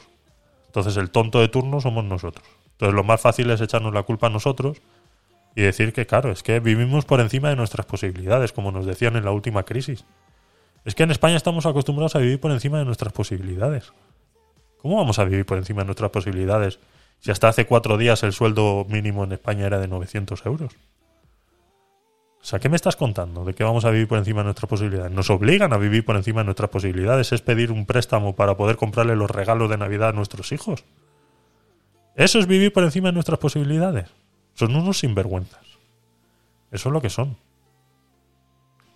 Si tú me pones a mí un salario decente como tienen en Europa y demás, había un tuit hace, hace un rato que lo estaba viendo. Un señor que sube su nómina. Un señor que gana 3.000 euros eh, de nómina. No he querido analizar más, puede ser que esté trucada, puede ser que no. El cálculo no me sale bien, pero es una realidad que existe. Y es que si a una persona, una empresa le paga 3.000 euros, otros 2.500 lo pagan impuestos por cada persona contratada. Y el señor ha subido su nómina, ha tachado su nombre y demás. Mire, esto es lo que hay. Estamos llenos de impuestos constantemente. Entonces, si ellos no son capaces de saber gestionar ese dinero, si ellos no son capaces de saber gestionarlo eh, con leyes o con lo que tengan que hacer, ¿por qué tengo que tener yo la culpa que soy el que está ganando? Que prácticamente el está, o sea, yo trabajo 40 horas a la semana, 223 días al año, y la mitad de lo que paga el empresario va al Estado. O sea, el Estado gana lo mismo que gano yo sin trabajar. Y así por cada español que trabaja. El Estado gana prácticamente lo mismo, un 75%, de lo que gano yo sin trabajar. El Estado, ¿eh? si lo ponemos como una persona, el Estado gana el 75% de lo que gano yo sin trabajar. Entonces no son capaces de gestionar eso. La culpa la tengo yo, que vivo por encima de mis, de mis posibilidades, porque tengo que endeudarme para poder comprarle los regalos a, mis hijos, a mis sobrinos o como sea. Yo no tengo hijos, pero bueno, es un ejemplo eh, que quiero poner. Eso es vivir por encima de mis posibilidades. Son unos sinvergüenza. Y con esto es lo mismo. Que salgan en la televisión con esa desfachatez de salir sin corbata. Cuando ha sido el primero, el primero, cuando ha sido el primero, que para marcar diferencia en su gobierno es llevar una corbata roja y decir los del PP la llevan azules, pues yo la llevo roja. Y ahora de repente me quito la corbata para dar a entender que, claro, que aquí eh, no hace calor si bajamos un poquito la temperatura del aire acondicionado. eh, no hace calor, por eso voy sin corbata y aconsejo a todos los diputados y todos los demás que dejen de usar corbata para que podamos bajar el aire acondicionado. Y a la empresa privada se lo aconsejo también, porque claro, no, no les puedes obligar.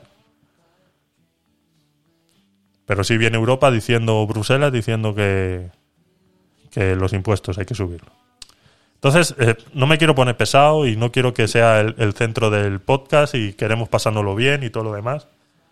Pero es que cuando he visto yo esto esta tarde, digo, ¿en qué momento, en qué momento hemos derivado en un país donde tenemos un presidente diciendo estupideces en televisión? ¿En qué momento? O sea, ¿qué hemos hecho mal nosotros para que tengamos un presidente en la tele diciendo estupideces y que se quede tan tranquilo?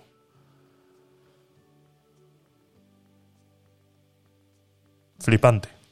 Flipante, es que no sé ni cómo llamarlo ya. Entonces, claro, a mí me ha retrotraído a toda esta gente que, sal- que tienen sus canales propios de comunicación y que están acostumbrados a dar ese tipo de información, pues como tiene el Coletas, que tiene su propio programa de radio y bueno, y que dice lo que quiera decir. Pero bueno. Ya estamos nosotros para decir la verdad. No sé si la verdad, es mi opinión. Pero yo creo que no voy muy desencaminado. A ver, doctor, te escuchamos. Claro, pero ese proceso de reciclaje que presuntamente lo queman en lugar de reciclarlo, puede haber opiniones de a lo mejor, no sé, alguna comunistita, bollera catalufla de estas, que te diga que en el fondo se quema para crear un compost y echarlo a los huertos que ellas mismas siembran, donde tienen gallinas, las gallines, las gallines estas, ¿eh? Eh, pobres víctimas de los gallos, que siempre ellos tienen respuesta para todo. Si tú puedes quemarla, la puedes quemar y usarla de, de compost como dices. Pero es que no estás teniendo en cuenta la contaminación ambiental que estás generando con esas chimeneas echando humo negro de olor a plástico negro quemado. O sea, y que encima te, o sea, ya es que están ya, por ejemplo, aquí en Madrid tenemos problema con una que se llama Valdemín Gómez y que la, la población ha ido creciendo porque sí es verdad que lleva muchos años ahí, no es que la han puesto ahora, sino que lleva muchos años ahí, pero la población ha ido creciendo, ha ido creciendo, ha ido creciendo. España, eh, España, Madrid ha ido ensanchándose, se ha ido eh, generando barrios nuevos, ha ido absorbiendo pueblos que tenía cerca, los ha ido absorbiendo y los ha ido convirtiendo parte de la comunidad. Y ahora nos hemos encontrado con el problema de que la planta que quema eh, eh, basura la tenemos a menos de 3 kilómetros. Entonces, cada vez que ellos queman eh, basura, los que vivimos cerca tenemos que cerrar el- las ventanas para no intoxicarnos. Porque es que ya no es lo que contaminen, sino lo que nos intoxican a nosotros, nuestros pulmones, con ese humo que se sabe que está en suspensión y que tiene plásticos en suspensión y que tiene un montón de cosas. Como dice Eva, elecciones anticipadas ya. Pero eh, no lo van a hacer, Eva. Lamento decirte lo que no, que no lo van a hacer.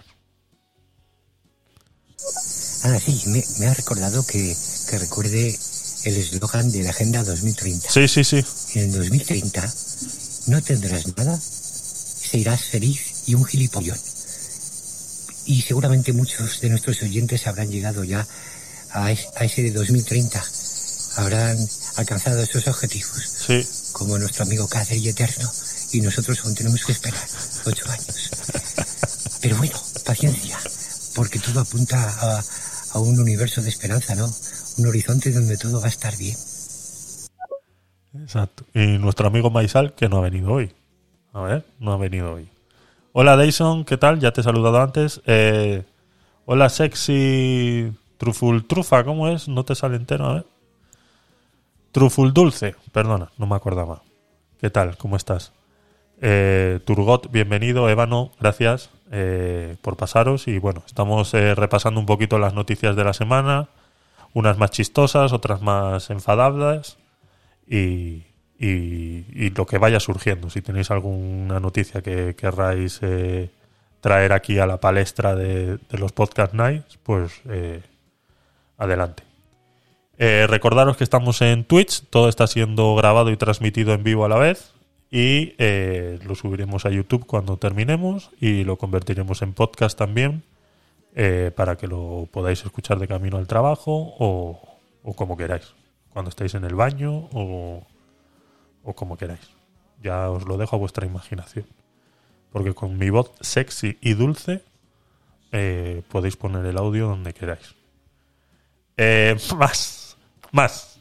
Cortarme, cortarme porque me vengo arriba. Me vengo arriba. Cortarme, cortarme. Eh, más cositas.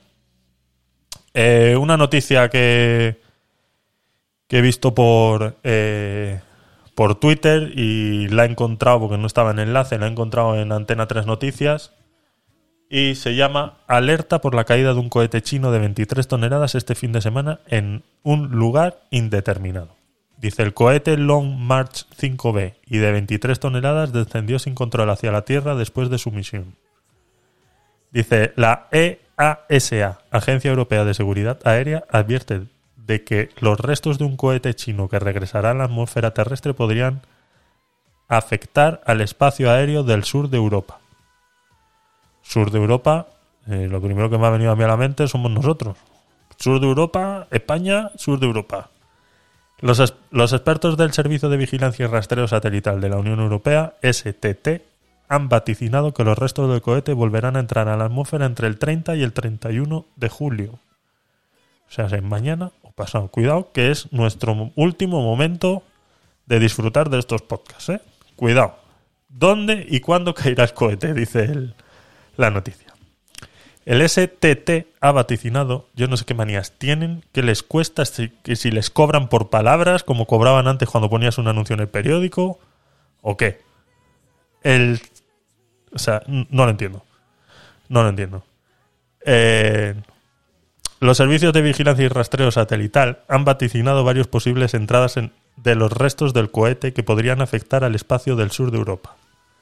La EASA aconseja que las autoridades nacionales de aviación y los operadores aéreos controlen de manera regulada las predicciones más recientes para adaptar sus evaluaciones de riesgo de acuerdo con la situación y la información disponible. O sea, ya se ha hecho un llamado de atención a esta gente para que esté pendiente de, de todos los aviones que van a estar sobrevolando el territorio aéreo europeo y que puedan eh, verse afectados por esto, ¿no? Según datos del mando espacial de Estados Unidos, que se encarga de vigilar los restos de cohetes, este despegó el pasado 24 de julio de la isla de Hainan, en China, y tenía como objetivo transportar un módulo a la Estación Espacial Orbital China.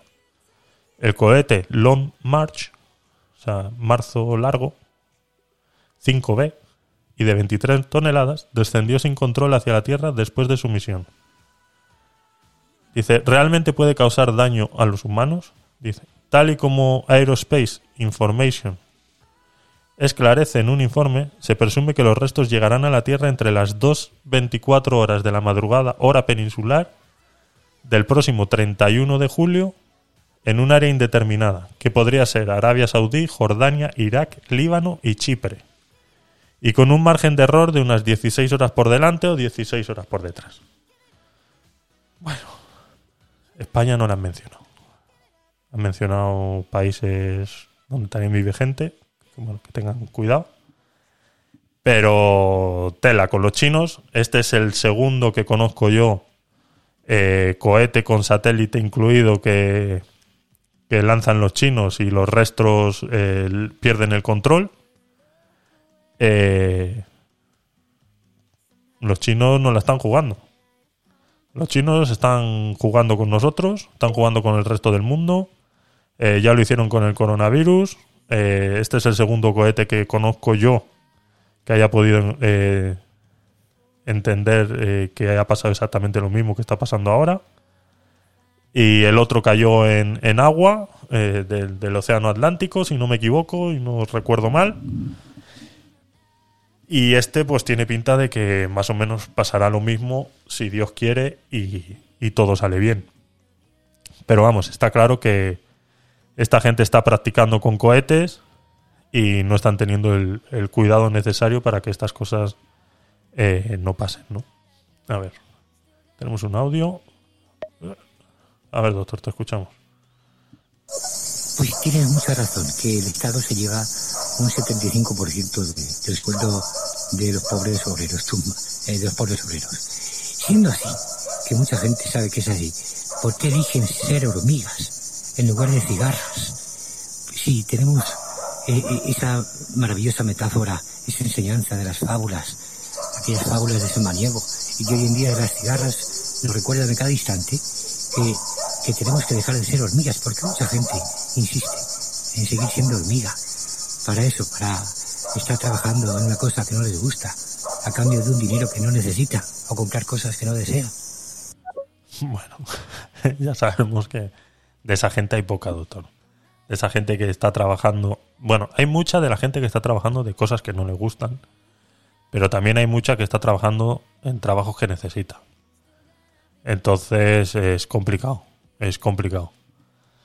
Pero sí, a ver, eh, yo siempre le he dicho, yo he sido del pensar en que si hay algo que no te gusta y crees que no está funcionando, el primero que tiene que tomar una decisión sobre su futuro eres tú mismo, ¿no?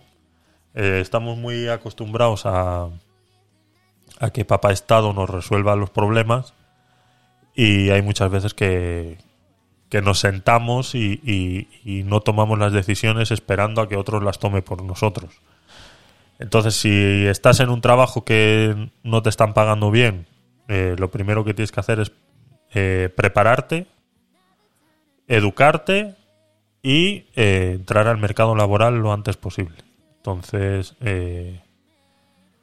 es lo primero, es lo primero. Y, y poco más, o sea, es que es, es... Es complicado, como está el mercado laboral ahora en España y todo lo demás para trabajos y tal, es complicado. Pero también, eh, bueno, podemos enlazar con, con algo que estaba viendo hoy en, en TikTok. Está un- es un, un TikToker que tiene un taller, Ángel Gaitán. Imagino que lo habéis escuchado por ahí. Pues lo entrevistaron ayer en, en Antena 3, también creo que fue. Ayer o hoy. No recuerdo cuándo ha sido, ¿no? Bueno, yo lo he visto todo en un, en un TikTok, ¿vale? No he visto y en YouTube creo que hay un vídeo y demás. Bueno, Ángel Gaitán es dueño de un taller mecánico aquí en Madrid, en una en un barrio de las afueras de Madrid. No sé si es Getafe, Parla o en algún sitio de estos.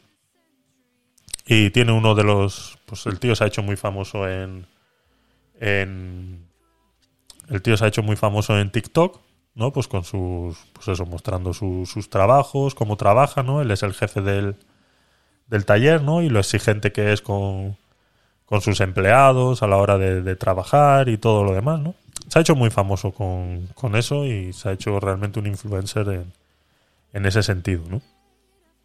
Salía en, en TikTok, salió haciendo una, una reclamación y luego, eh, no sé si lo podremos encontrar. Ya sabéis que a veces no es fácil. TikTok, el buscador de TikTok es muy, es muy malo. Voy a ir buscando mientras os voy comentando.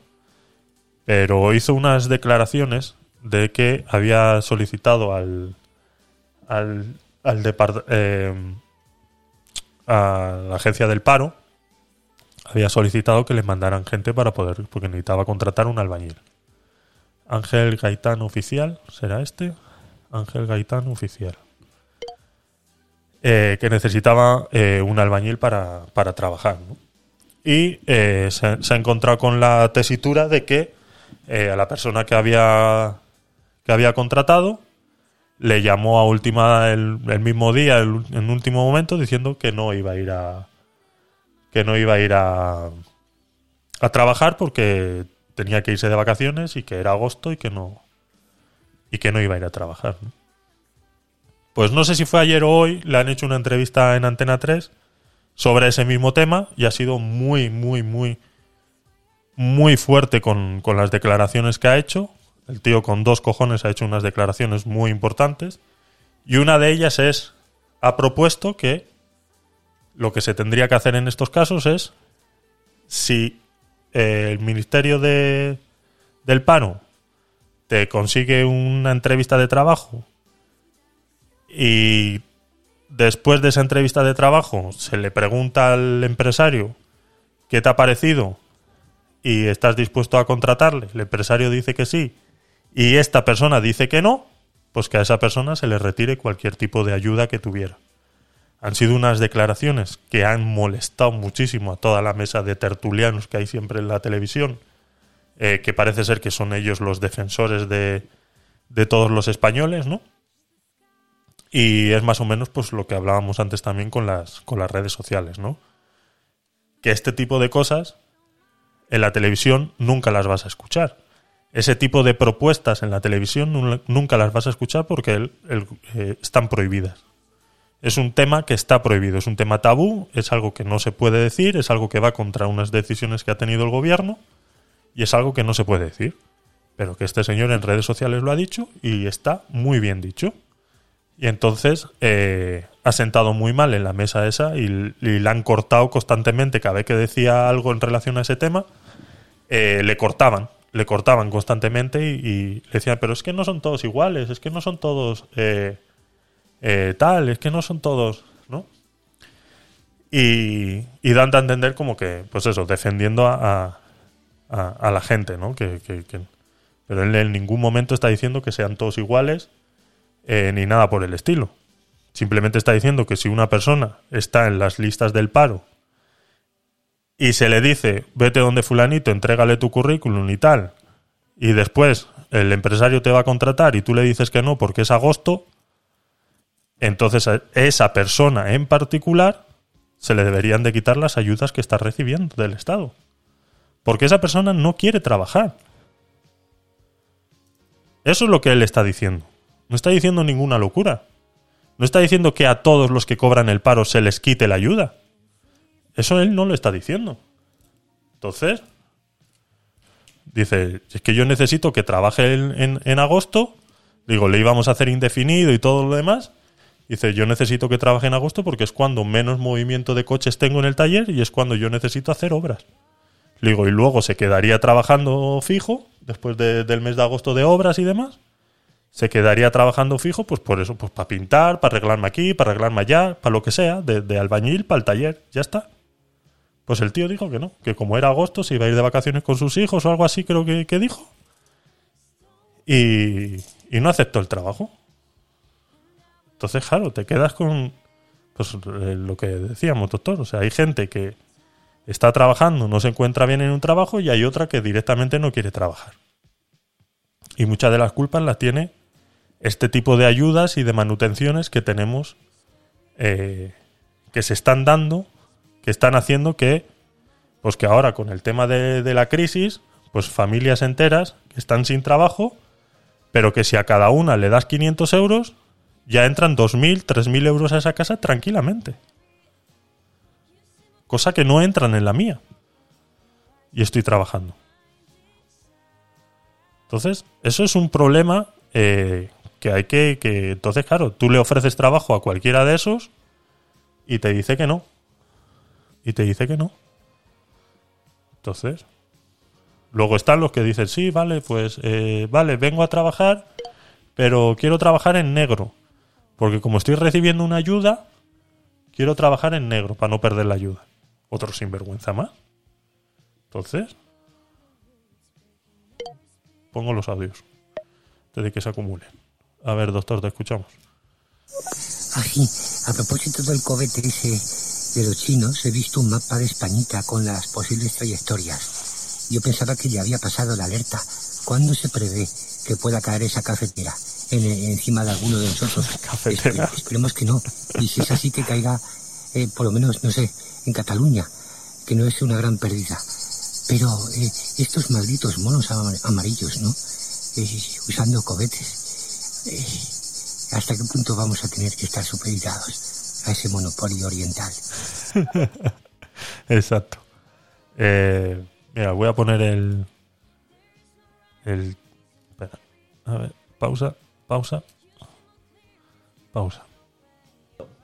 Segundo. Resulta que hoy me pongo en contacto con una de las personas que, que le hemos ofrecido también un puesto de trabajo nuevo de albañil. Albañil, aquí en nuestras, en nuestras instalaciones. Estamos haciendo unos fosos para los elevadores, tenemos que pintar, tenemos que hacer un montón de cosas y se le ofrece un trabajo indefinido. Os cuento el porqué de este, de este mensaje, porque esa persona no va a incorporarse. No va a incorporarse porque en agosto no le cuadra. Dice que en agosto, joder, que hace mucho calor, que lo suyo ya es en septiembre. Pero lleva un, un año y pico en el paro. ¿Vale? Pero en agosto no le cuadra. Ah, Ángel, en septiembre. No, señor. ¿Qué es esto? De que no me pueda incorporar en agosto porque me quiere ir de vacaciones y llevo un año y pico en el paro. ¿Qué es esto, hombre? Esto es un cachondeo. En fin, por lo tanto, busco un albañil. El que quiera, rrhh.gtautomoción.com. Y aparte también vamos a buscar, buscamos ya un contable para una de nuestras nuevas empresas que hemos montado eh, de venta online y demás. Hala, pues ahí lo tenéis. rrhh.gtaautomoción.com. Mandar vuestros currículos. Pues esto pasa. Había otro de que tiene un- un- una empresa de, de cartuchos eh, reciclados para impresoras y comentaba exactamente lo mismo. Que no quería trabajar porque se iba de vacaciones con su familia. Entonces nos encontramos este tipo de cosas que, que dices, o sea, ¿Hasta, ¿Hasta dónde? ¿Hasta dónde? O sea, ¿qué, qué tenemos que hacer? Luego lloramos. Contable, ¿eres contable, Eva? Pues adelante. Lo que pasa que es aquí en Madrid, en Aranjuez. Eso ya mm, no sé cómo será. Pero adelante. Se ve que el tío es legal, así que no, no, no tiene, no tiene pérdida. Eh, luego nos quejamos, nos echamos las manos a la cabeza y se oyen comentarios de que joder, es que los rumanos nos quitan el trabajo. Claro que te quitan el trabajo si tú no lo quieres hacer. Eva, tengo un grado superior de administración y finanzas, experiencia en banca y aprendo rápido. Pues, eh, pues adelante. rrhh arroba eh, Gaitana Automoción, ¿puede ser? No me acuerdo ahora mismo. A ver, ¿dónde está el TikTok de oferta de empleo? rrhh arroba días, compañeros. No me digáis que me corte el pelo. Eso es. ¿Vale? Y, de estos hay un montón, de estos pasan todos los días y les ha pasado a la hostelería, les ha pasado a los hoteles, les está pasando a los chiringuitos de las playas, les está pasando a mucha gente y ya no es porque pagan poco, o sea, es porque la gente eh, ha encontrado un beneficio en tener una paga y mientras tengan la paga, pues dicen, ¿para qué voy a salir a trabajar? Si el Estado me está manteniendo de esta manera. Y como vuelvo y repito, hay algo que no han tenido en cuenta, y es eso, que ahora con la pandemia hay mucha gente que ha dejado de vivir sola y vive, ha vuelto a vivir con sus padres, y entre la pensión que tiene el padre, el que tenga la madre, o la ayuda que tiene él, y el que tenga la novia que viva con él, pues ya están entrando 2.500, 3.000 euros a esa casa tranquilamente.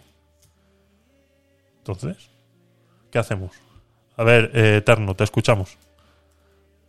Muy buena, Javier. A ver, yo diría que es relativo, ¿no? Porque una cosa es que rechaces un trabajo porque son vacaciones y te quieres marchar de vacaciones. Y igual imagínate que te ofertan un trabajo de trabajos eh, verticales mismamente y tienes vértigo, ¿no? Y lo rechazas y por eso no te van a quitar el paro tampoco. No, no, está claro. O sea, no creo, no lo veo factible, vamos.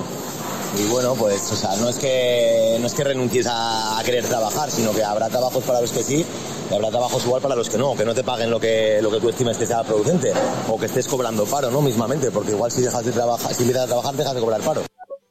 Sí, a ver, o sea, eso está claro. Eh, se supone que la agencia de, de empleo son los primeros que tienen que velar para que el trabajo que tú te estén ofreciendo sea el adecuado para ti. Entonces, eso de que te ofrezcan un puesto para trabajar en alturas y tú tengas vértigo, eso no debería pasar. Y si pasa, entonces el Ministerio de, Empleo no está haciendo su trabajo. ¿Vale? Luego, que te ofrezcan un trabajo y que tú pierdas el paro. Eh, a ver. Es que, es- ¿qué quieres? ¿Cobrar el paro y trabajar a la vez? Es que eso es lo que... Y se supone que...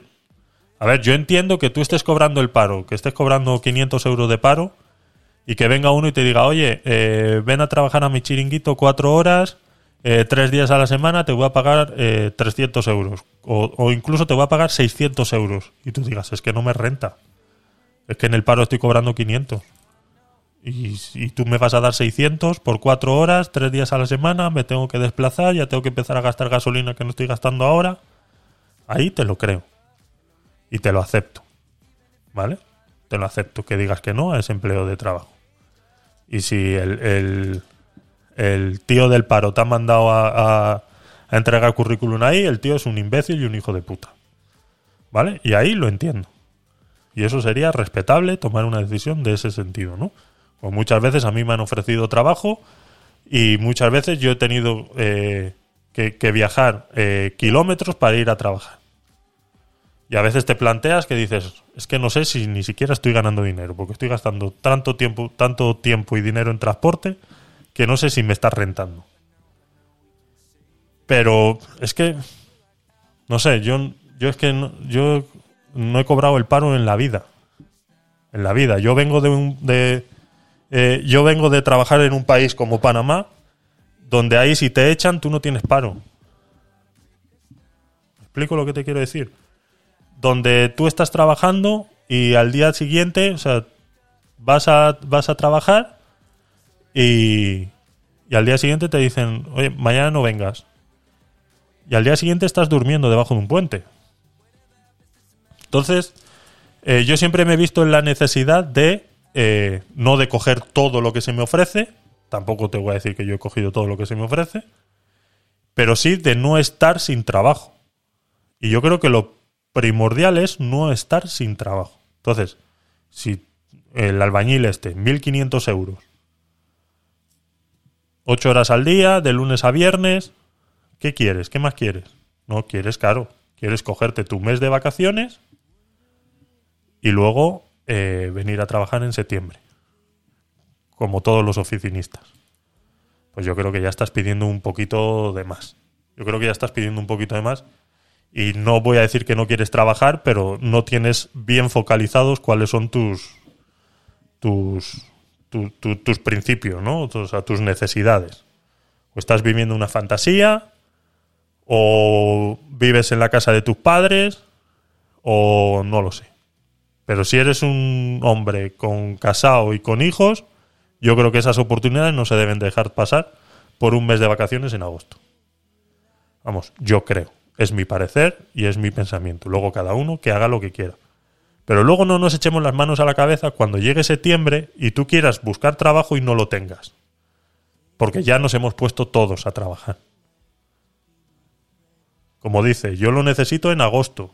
Porque en agosto es cuando menos gente tengo de- arreglando coches y es donde más menos problemas hay para, para hacer lo que tiene que hacer de albañilería. Y luego ya es pintar el resto del año. Eso ya lo puedes hacer pues con el, el taller a tope. Pero en agosto para él era primordial que esa persona entrara a trabajar. Y no lo hizo. Entonces, es lo que hay. Yo eh, a todas las horas estoy trabajando, coño, dice Eva. Porque haces tu trabajo de puta madre. Eh, a ver. Es que para, para que. Es que, es que no sé cómo decirlo sin sonar prepotente ni nada por el estilo. Yo es que he estado sin trabajar. Yo he estado sin trabajar los tres meses que hemos estado de ERTE en la empresa. El resto, yo he estado trabajando constantemente. Y si no he estado en una empresa trabajando, he estado creando. Y si no he estado eh, creando, he estado emprendiendo. Yo aparte del trabajo que, que tengo fijo, yo tengo una empresa de marketing. Hago esto. Entonces, eh, hay que tener ganas de hacer cosas, hay que tener ganas de, salir, de, querer emprender, de querer superarse, de querer... Este albañil entra a trabajar ahí. O sea, ha sido un, poco de pocas miras. Porque tú entras a trabajar ahí donde este señor, que ya lo está diciendo ahí, que tiene trabajo para el taller y que está abriendo otras empresas, pues tú vas a tener trabajo para el resto de tu vida. Y ya no es que vayas a ser el de albañil, es que puede ser el capataz o el encargado de, de lo que sea que este hombre vaya a hacer de ahora en adelante. Y eso es lo que tienes que pensar cuando tú vas a coger un trabajo. La gente va a hacer una entrevista y dice, vale, vale, vale, pero espera, espera, espera, para el carro, para el carro, ¿cuánto pagas? ¿Cómo que cuánto pago? Si te lo va a decir, pero escucha la oferta, analiza. Que igual ahora tú vas a ganar mil euros. Pero es que luego puede ser el jefe de equipo, puede ser... ¿Me explico lo que te quiero decir? O sea, tienes que tener un poco de mente de futuro, de abrirte un poco al, al, al, al, más allá, al ver qué puede pasar. Pues a mí me llama Ángel Gaitán, y yo porque lo sé de TikTok, pero igual este albañil pues no tiene TikTok y no sabe quién es. Pero bueno, pues eh, yo me ha puesto lo que quieras, que tú hablas en el bar y dices, pues mira, me ha ofrecido un taller de aquí de, de Aranjuez, un trabajo de albañil. Y dice, ah, sí. ¿Y cómo se llama el taller? No sé qué, GTA, automoción, no sé qué. Ah, pues ese es el de Ángel Gaitán. Me ha puesto lo que quieras. Y no es por echarle flores a este señor, que no lo conozco de nada, ni sé quién es. Simplemente sé lo que ha subido a TikTok y cómo trata él a sus empleados y cómo trata él su empresa y todo lo demás. Es lo único que sé. Es como la otra muchacha que vende zapatos que se llama Andrea Garte. Otra emprendedora que ha salido de TikTok.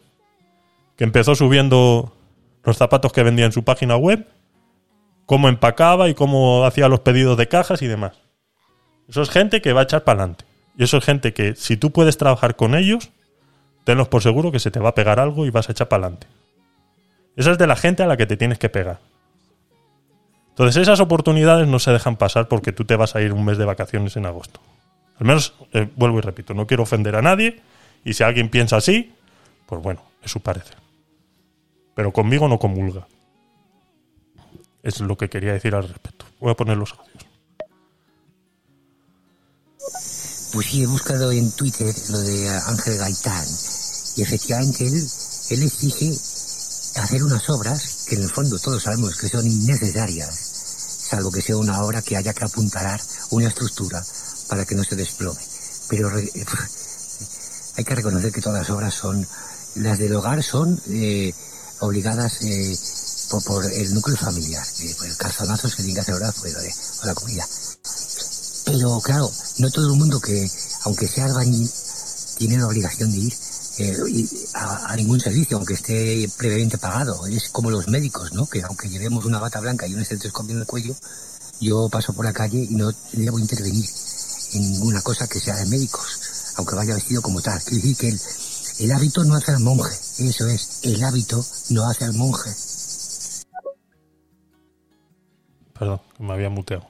Así es, sí, sí, sí, estamos de ac- en esa parte estamos de acuerdo. Mira, aquí está el... Estaba buscando el, el No es que no haya encontrado albañiles, finalmente. Esta es la entrevista que le hacen. Bueno, esto me lo.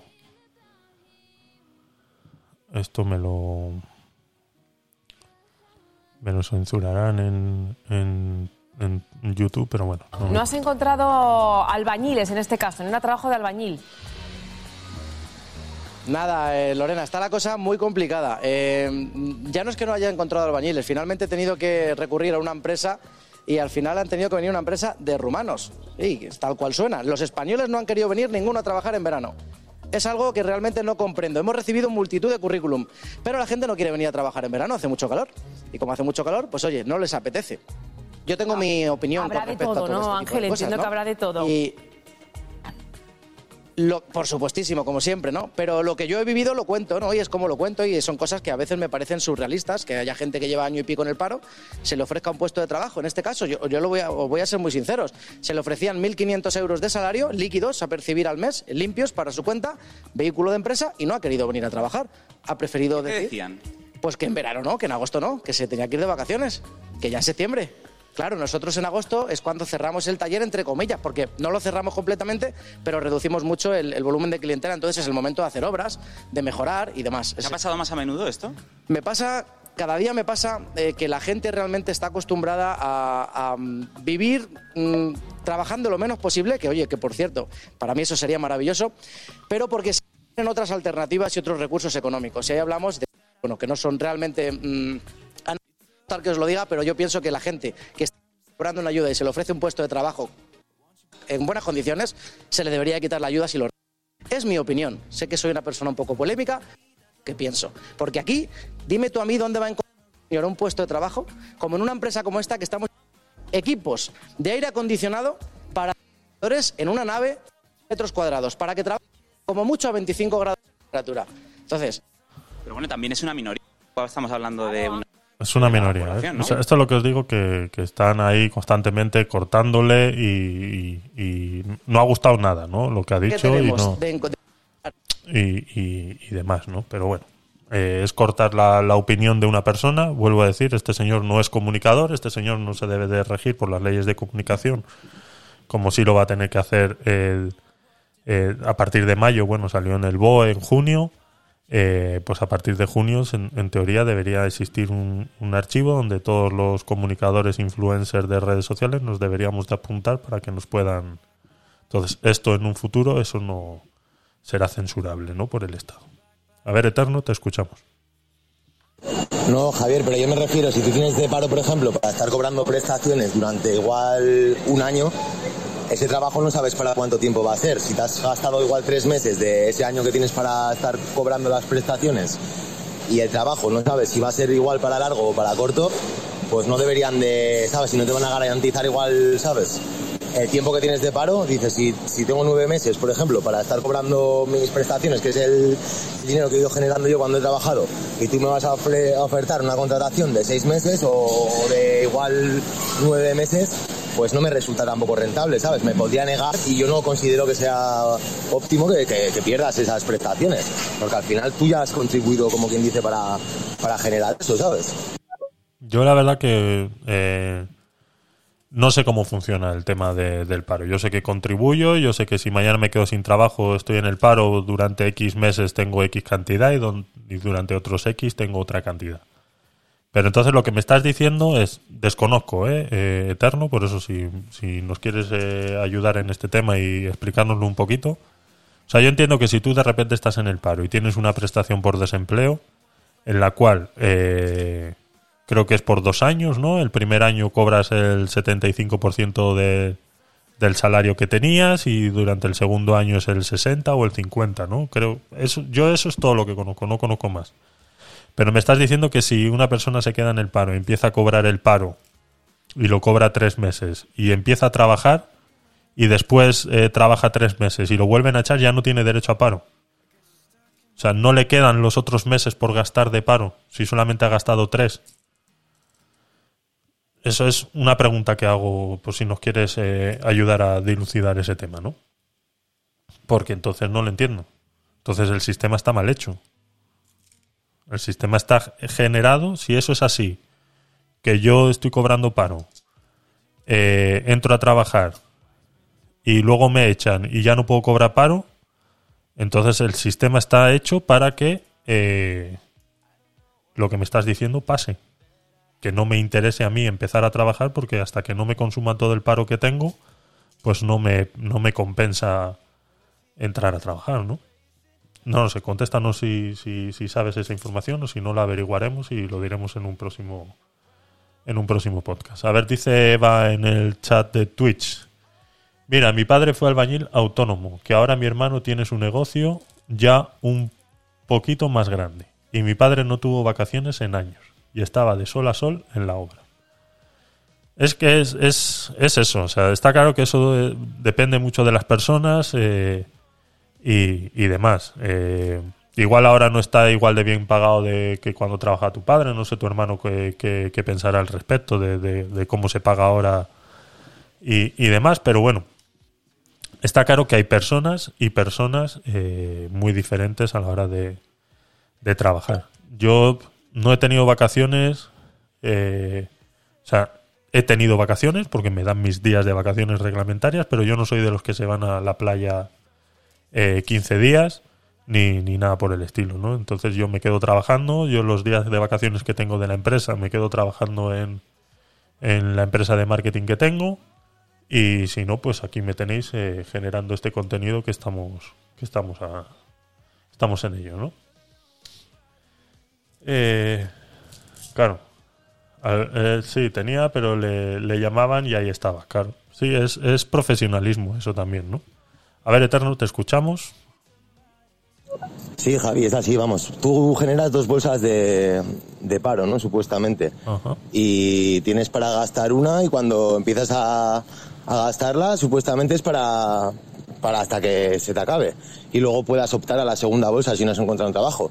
Cuando te queda poco paro, cuando te queda un mes, dos meses, tres meses, pues la gente es cuando empieza a buscar, su- supuestamente, ¿sabes? Pues anterior a ese tiempo, pues tú puedes estar formándote o puedes estar haciendo otras cosas y al final es dinero que, que tienes tú ahí, como quien dice, estancado, que si no lo cobras se lo va a quedar el Estado. O sea, por tanto, al Estado lo que le compensa es, como quien dice, colocarte en un puesto de trabajo cuanto antes. Ya. ¿Qué pasa? Que la gente cuando va a acceder a un puesto de trabajo igual muchas veces no sabe ni lo que va a cobrar, ni Sí, para sí, cuánto tiempo sí. va a ser, ni demás. Pero todo esto que estás comentando yo me imagino que será para gente que esté cobrando ayudas y no el paro, ¿sabes? Que es diferente igual si tú Ah. has generado porque has estado trabajando a que si no tienes ingresos igual en una unidad familiar que no llegues a X eh, de dinero al año, ¿no? Y que te estén dando unas ayudas. Me imagino que será enfocado a esa gente, vamos. También puede ser, sí. Puede ser también que sea. O sea, no, o sea, esto simplemente ha sido un comentario que ha hecho Ángel Gaitán en la entrevista que le han hecho en, en Antena 3, creo que era, ¿no? Sí, Antena 3. Es un comentario que ha hecho y, que, bueno, que yo le he traído aquí para. Pues para, más que nada, como información a, eh, a la ley de que estábamos hablando antes de los influencers, porque este tipo de información cae muy mal en las televisoras y, en las radios, ¿no? Este tipo de, de opiniones hay muy mal y que pues dentro de nada serán censuradas y nadie podrá decir este tipo de cosas. Entonces, eh, por eso te digo, simplemente es un comentario que hizo Ángel Gaitán en las redes sociales eh, y, y por eso lo, estamos discutiendo aquí. No es nada que esté proponiendo nadie en firme ni nada por el estilo. Pero que tendría que ser, eh, pues eso, eh, pues lo- que digo, tiene que haber opciones para que, esta gente se promueva más el mercado laboral, ¿no? Dice, pues ya está, dice Eva en el chat de Twitch, dice, pues ya está, como no hay bolsas para todos, al final tendrán que trabajar. Sí, si al final el paro ya sabes que eso va, va a terminar desapareciendo. Uy, stream, eh, yo te ayudo a vender ese código, soy promotora. Pues adelante, adelante. Ese es el código que he puesto ahí en el chat. Es el...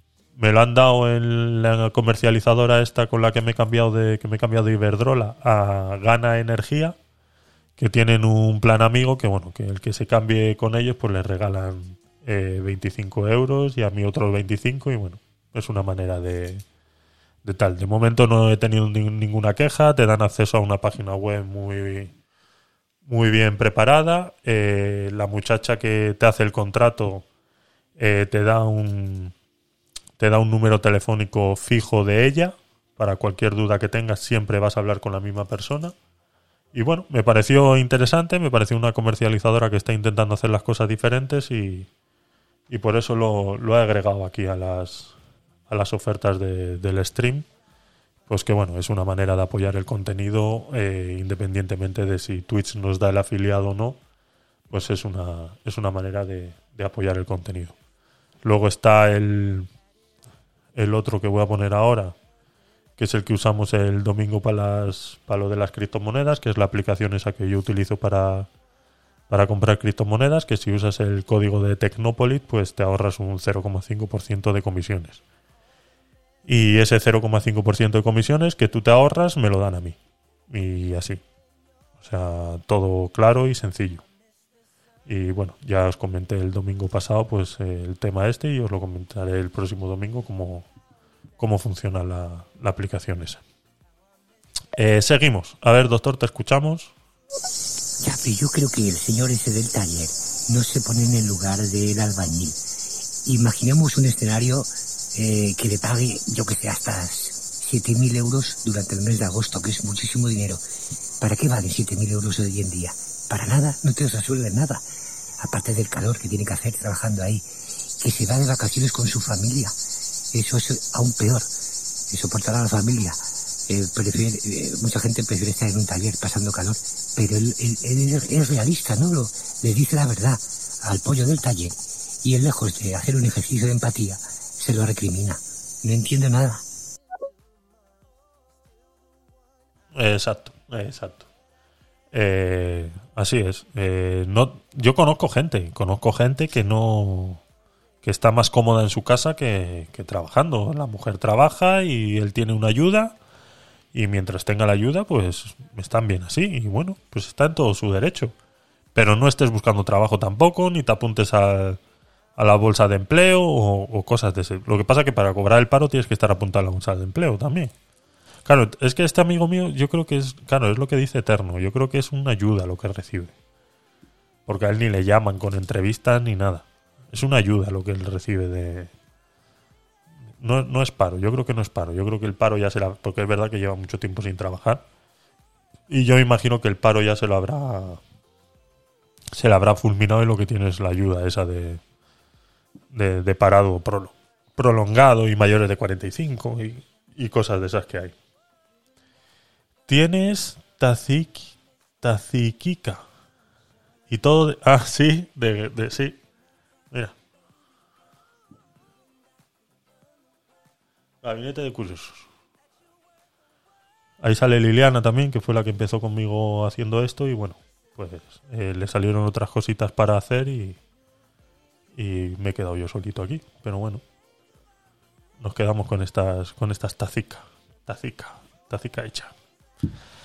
Y sí, pues eso. A ver, doctor, te seguimos escuchando. El caso de nuestro amigo Eterno es una excepción honorable. A 42 grados, a estas horas trabajando dentro de una fábrica, pero es por un- una buena causa. Como sabéis, él tiene una negrona embarazada mellizos que está a punto de parir.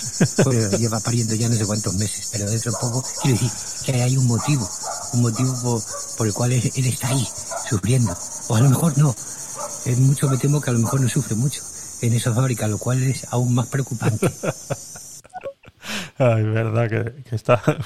¿Cómo es una neurona embarazada de mellizos? ¿Cómo es eso? La madre que te parió. Ay, Dios mío. A ver, eh, más cositas, chicos. A ver, ¿qué más tenía yo por aquí así apuntado? Porque muchas veces no llegamos a. No llegamos a todo. Eh, Este ya averiguaré muy bien de qué va. El, ha salido una noticia eh, viral. Ah, Este es el que me ha mandado Eva de, una presa soltando agua. Ahora ponemos ese vídeo. Eh, hay uno aquí que me ha llamado la atención. Eh, os lo voy a poner aquí en, en Twitch para que lo veáis también. Dice, eh, promovido por el vicepresidente. Es una noticia que ha salido en la sexta. No he podido contrastar muy bien porque ya se me juntaba la, se me juntaba la hora.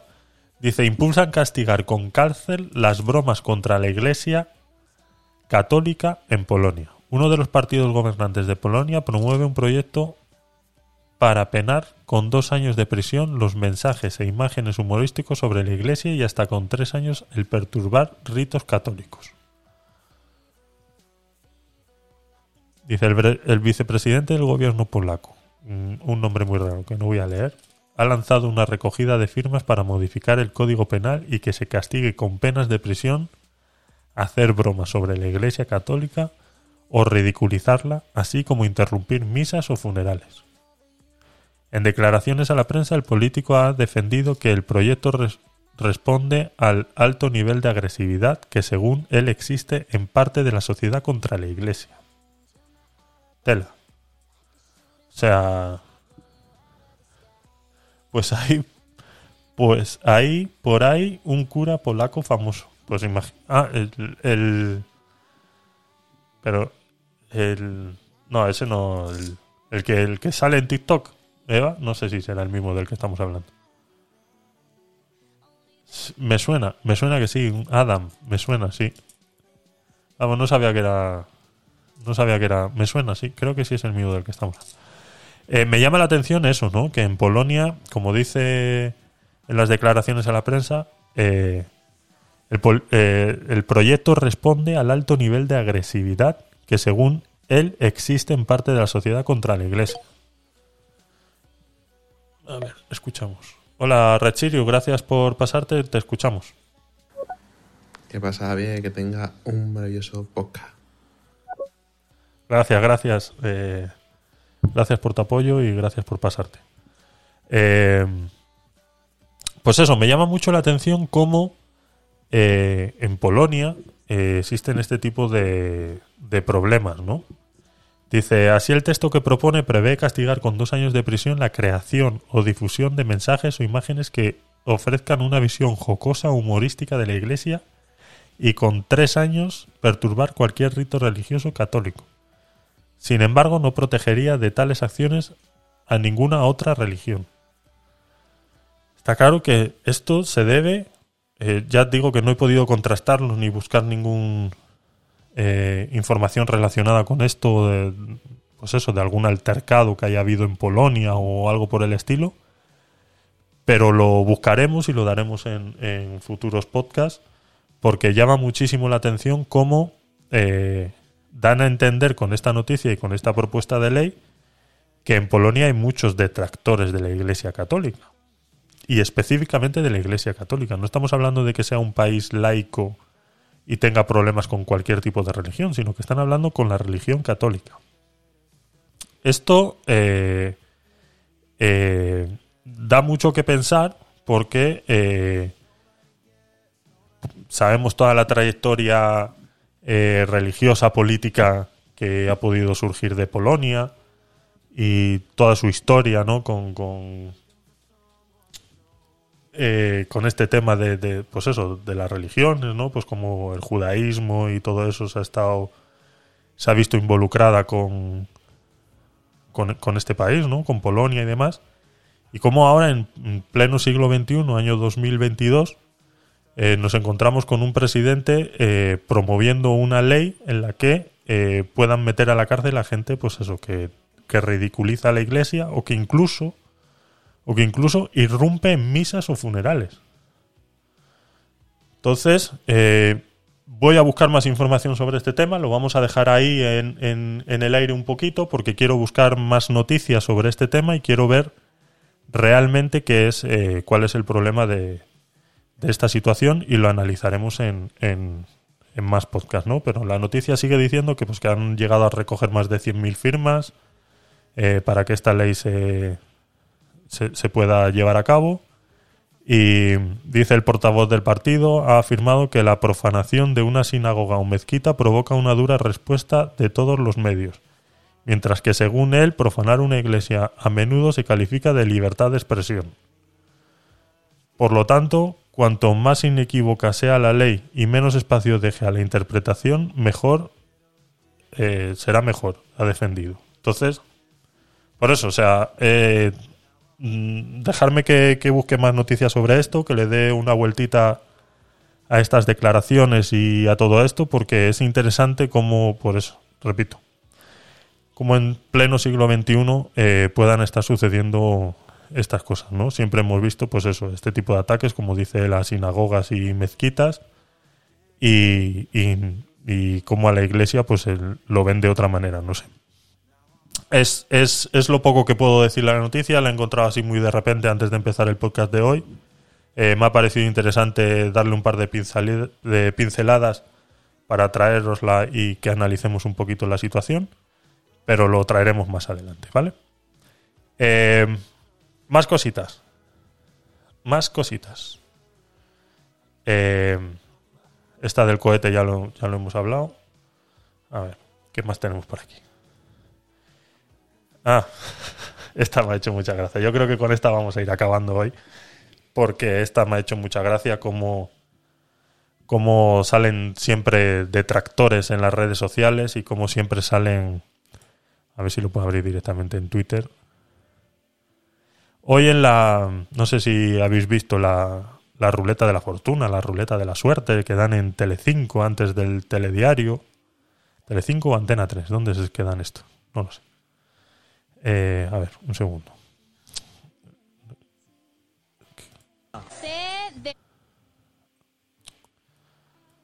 Qué manía de tener todo en autoplay. Si no podemos gestionar esto, ¿eh? Vale. Esto es lo que ha pasado hoy en eh, la ruleta de la suerte. ¿Vale? Una concursante ha resuelto todos los paneles que le ha tocado resolver. O no sé cómo funciona este programa, la verdad, pero vamos, que van pidiendo letras y, y tal, ¿no? Pues todas las letras que, que va pidiendo, pues tú dices C de casa, ¿no? Pues ella ha utilizado todo el abecedario de la canción de Rosalía de Motomami. Muy gracioso me ha parecido. Y luego veremos que. Y ahora. Y ahora se ha ido a silencio. La E de emperatriz. La A de altura. A de alien. La A. C de coqueta. La E de emperatriz. La H de Honduras. 150. M de motomami. Y la O de orquídea. ¿Y la O? ¿Vale, la O? La P de patrona. La P. La T de titánica. La A de altura. A de alien. La A. C Lo dicho, ha utilizado todo el abecedario de la canción de Rosalía de para, resolver las los cuadrantes, ¿no? Los, las palabras estas que con lo que juegan aquí en la ruleta, vamos, que soy un ignorante yo de esto. Pero eh, ha tenido varios detractores en las redes sociales, ¿no? Sobre todo han salido eh, detractores de defensores de la lengua castellana, en la cuales pues ya han estado diciendo que Motomami no existe, entonces esa letra no se la tendrían que haber dado por buena, porque la M de Motomami no existe. O sea, cómo la gente eh, hace causa común de, mm, de este tipo de cosas. A mí me ha parecido original. Yo no escucho Rosalía, no sé de qué canción habla, pero vamos, por lo poco que he leído parece ser que hay una canción, pues eso, en la que en la que dice esas cosas, ¿no? A mí me ha parecido original, me ha parecido entretenido y, y, y por eso lo quería traer aquí porque me ha parecido gracioso y sobre, sobre todo eso, ¿no? Como eh, eh, automáticamente pasan estas cosas en, en televisión o en las redes sociales o donde sea y automáticamente siempre salen los detractores y los haters, ¿no? A, a dar su opinión inteligente del tema cuando nadie se la ha pedido y, y, demás, ¿no? Entonces, eh, muy gracioso, muy gracioso.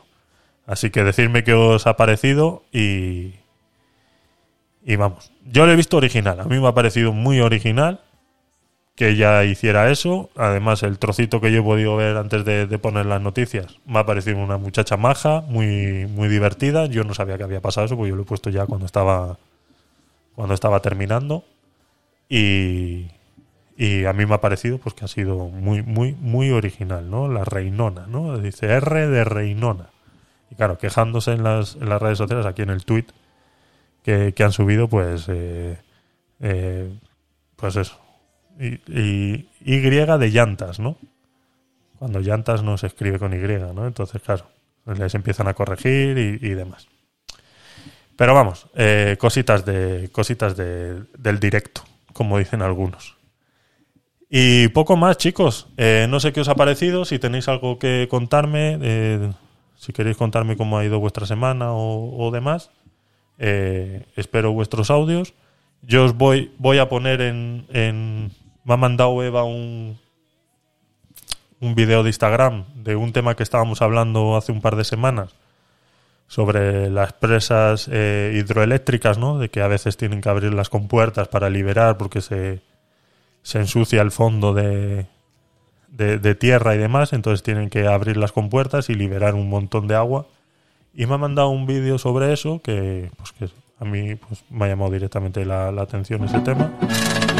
Lo voy a poner sin audio, pero bueno, en el, en el vídeo se ve pues eso, unas compuertas de, de, de una represa eh, abiertas con agua muy muy negra y que parece ser pues eso, que están limpiando el, el fondo de la, de la represa y que todo este agua, pues quieras o no, se pierde y se deja de generar eh, electricidad con ella porque es agua que no puede pasar por las turbinas porque las atascaría en, eh, por el tema de, de todos los residuos que tiene, ¿no? Pues si esto era un, algo que estuvimos hablando hace un par de semanas sobre la, la generación de la electricidad y todo eso y bueno, y aquí os pongo el vídeo para que le echéis un vistacito, luego en- para los que no estáis en Twitch, pues lo podréis ver que mi querida moderadora de Twitch eh, me manda cositas a veces por privado para que para que podamos complementar la información que, que tenemos al respecto.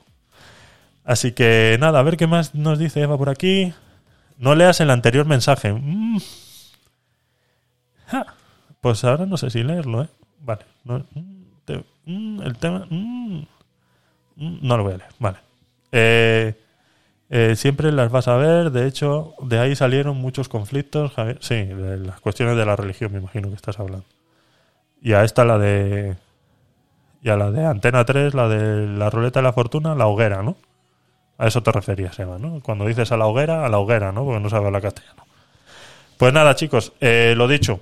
Muchas gracias. Veo que nos animáis con mensajitos. Kader, muchas gracias por pasarte. Eh, de verdad, eh, lo agradezco mucho que, que personas eh, que estén eh, luchando por el contenido y que sepan cómo funciona este, este tipo de, eh, de temas se haya quedado conmigo aquí la mayor parte del tiempo. Te lo agradezco. Sexy Truful Dulce, gracias por pasarte. No sé si te he escuchado la voz en algún momento, pero bueno, me imagino que será dulce. Será por eso. Mm, No lo sé. Eterno, gracias por pasarte. De verdad que agradezco tu, tu apoyo, tus comentarios. Eh, Eva, pues ya sabes que se te quiere. Jesús Moreno, gracias por pasarte. Eh, no sé si nos quieres mandar un audio antes de irnos. Eh, lo esperamos tranquilamente. Y si no, pues bueno, decirte que hacemos los podcast night a las diez y media los martes y los viernes. El sábado hacemos un programa que se llama Gabinete de Curiosos, eh, donde analizamos noticias, estudios científicos eh, más a fondo, con más, eh, con más hincapié.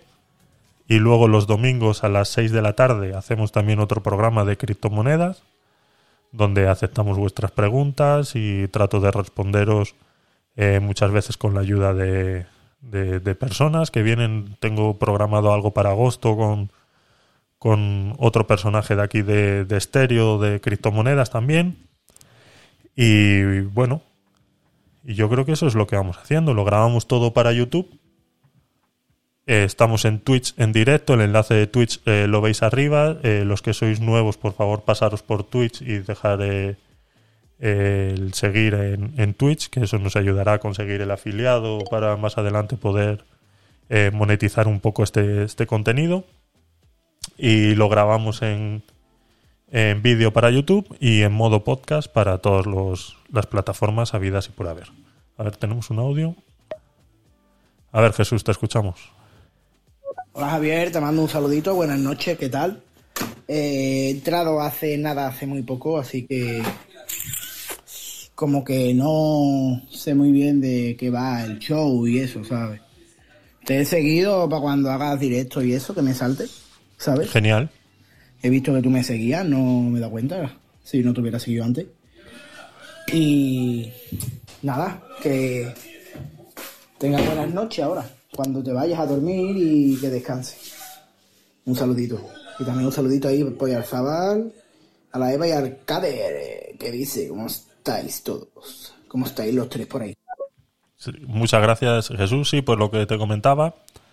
En los podcast nights que hacemos los martes y los viernes a las diez y media, eh, lo que tratamos son noticias de la semana, dando la información un poquito más eh, holgada y, y, dando nuestro punto, de, mi punto de vista, eh, desengranando un poquito más la información, dando pequeños detalles que de repente en televisión, radio y periódicos no dan, porque ya sabemos que les prima la información rápida y, y, eso, el tiempo les, les apremia, entonces mucha información no pueden dar, entonces a veces se les olvida, otras veces lo hacen adrede, otras veces lo hacen sin querer y otras veces el tiempo no les deja no les deja dar la información, ¿no?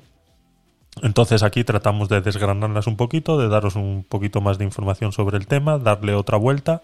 Y bueno, los tienes, eh, como te digo, los tienes en YouTube si te quieres eh, pasar un rato a, a ver alguno. Y la gran mayoría, pues eso, están entre las dos, tres horas tranquilamente de, de información. Y luego, pues eso, el sábado hacemos Gabinete de Curiosos con temas más, más extensos. A ver, escuchamos. Hola, sexy, te escuchamos. Un saludo para todos. Adiós. Pues sí, va a ser que sí. Mm, va a ser que sí, sexy. Va a ser que sí, sexy, truful, dulce, va a ser que tienes una voz muy dulce. Se agradece que nos hayas mandado ese audio. Y poco más, chicos. Eh, la verdad que no os puedo agradecer más que estéis aquí conmigo en este proyecto, que, que nos apoyéis con vuestras visitas. eh, y, poco más, sabéis que se os quiere y eh, os escucho, me mandáis audios y sugerencias de noticias que querráis conversar y las analizamos. Eh, si alguno de vosotros sois, eh, eh, eh, no voy a decir profesionales, pero os gusta más un tema que otro y estáis puestos en algún tema específico y podemos hacer algún capítulo especial los dos juntos y lo preparamos y, y lo vamos haciendo. Así que nada, chicos, eh, no me enrollo más.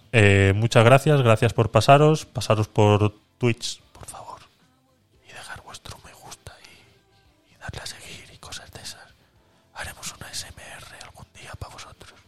Venga, chicos, muchas gracias.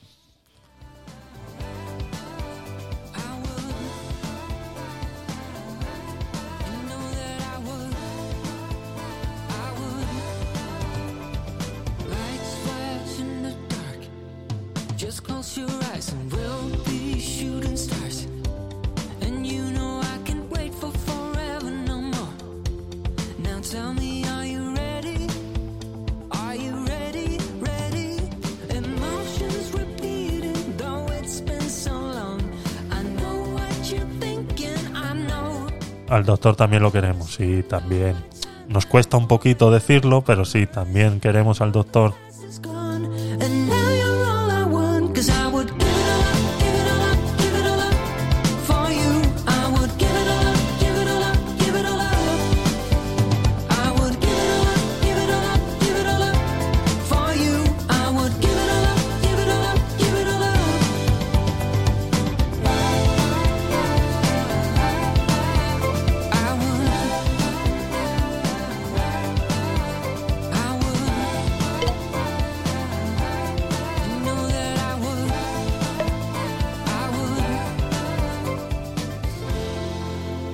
Esperar, no nos podemos ir. Tenemos un audio del doctor de última hora. Última noticia, de última hora.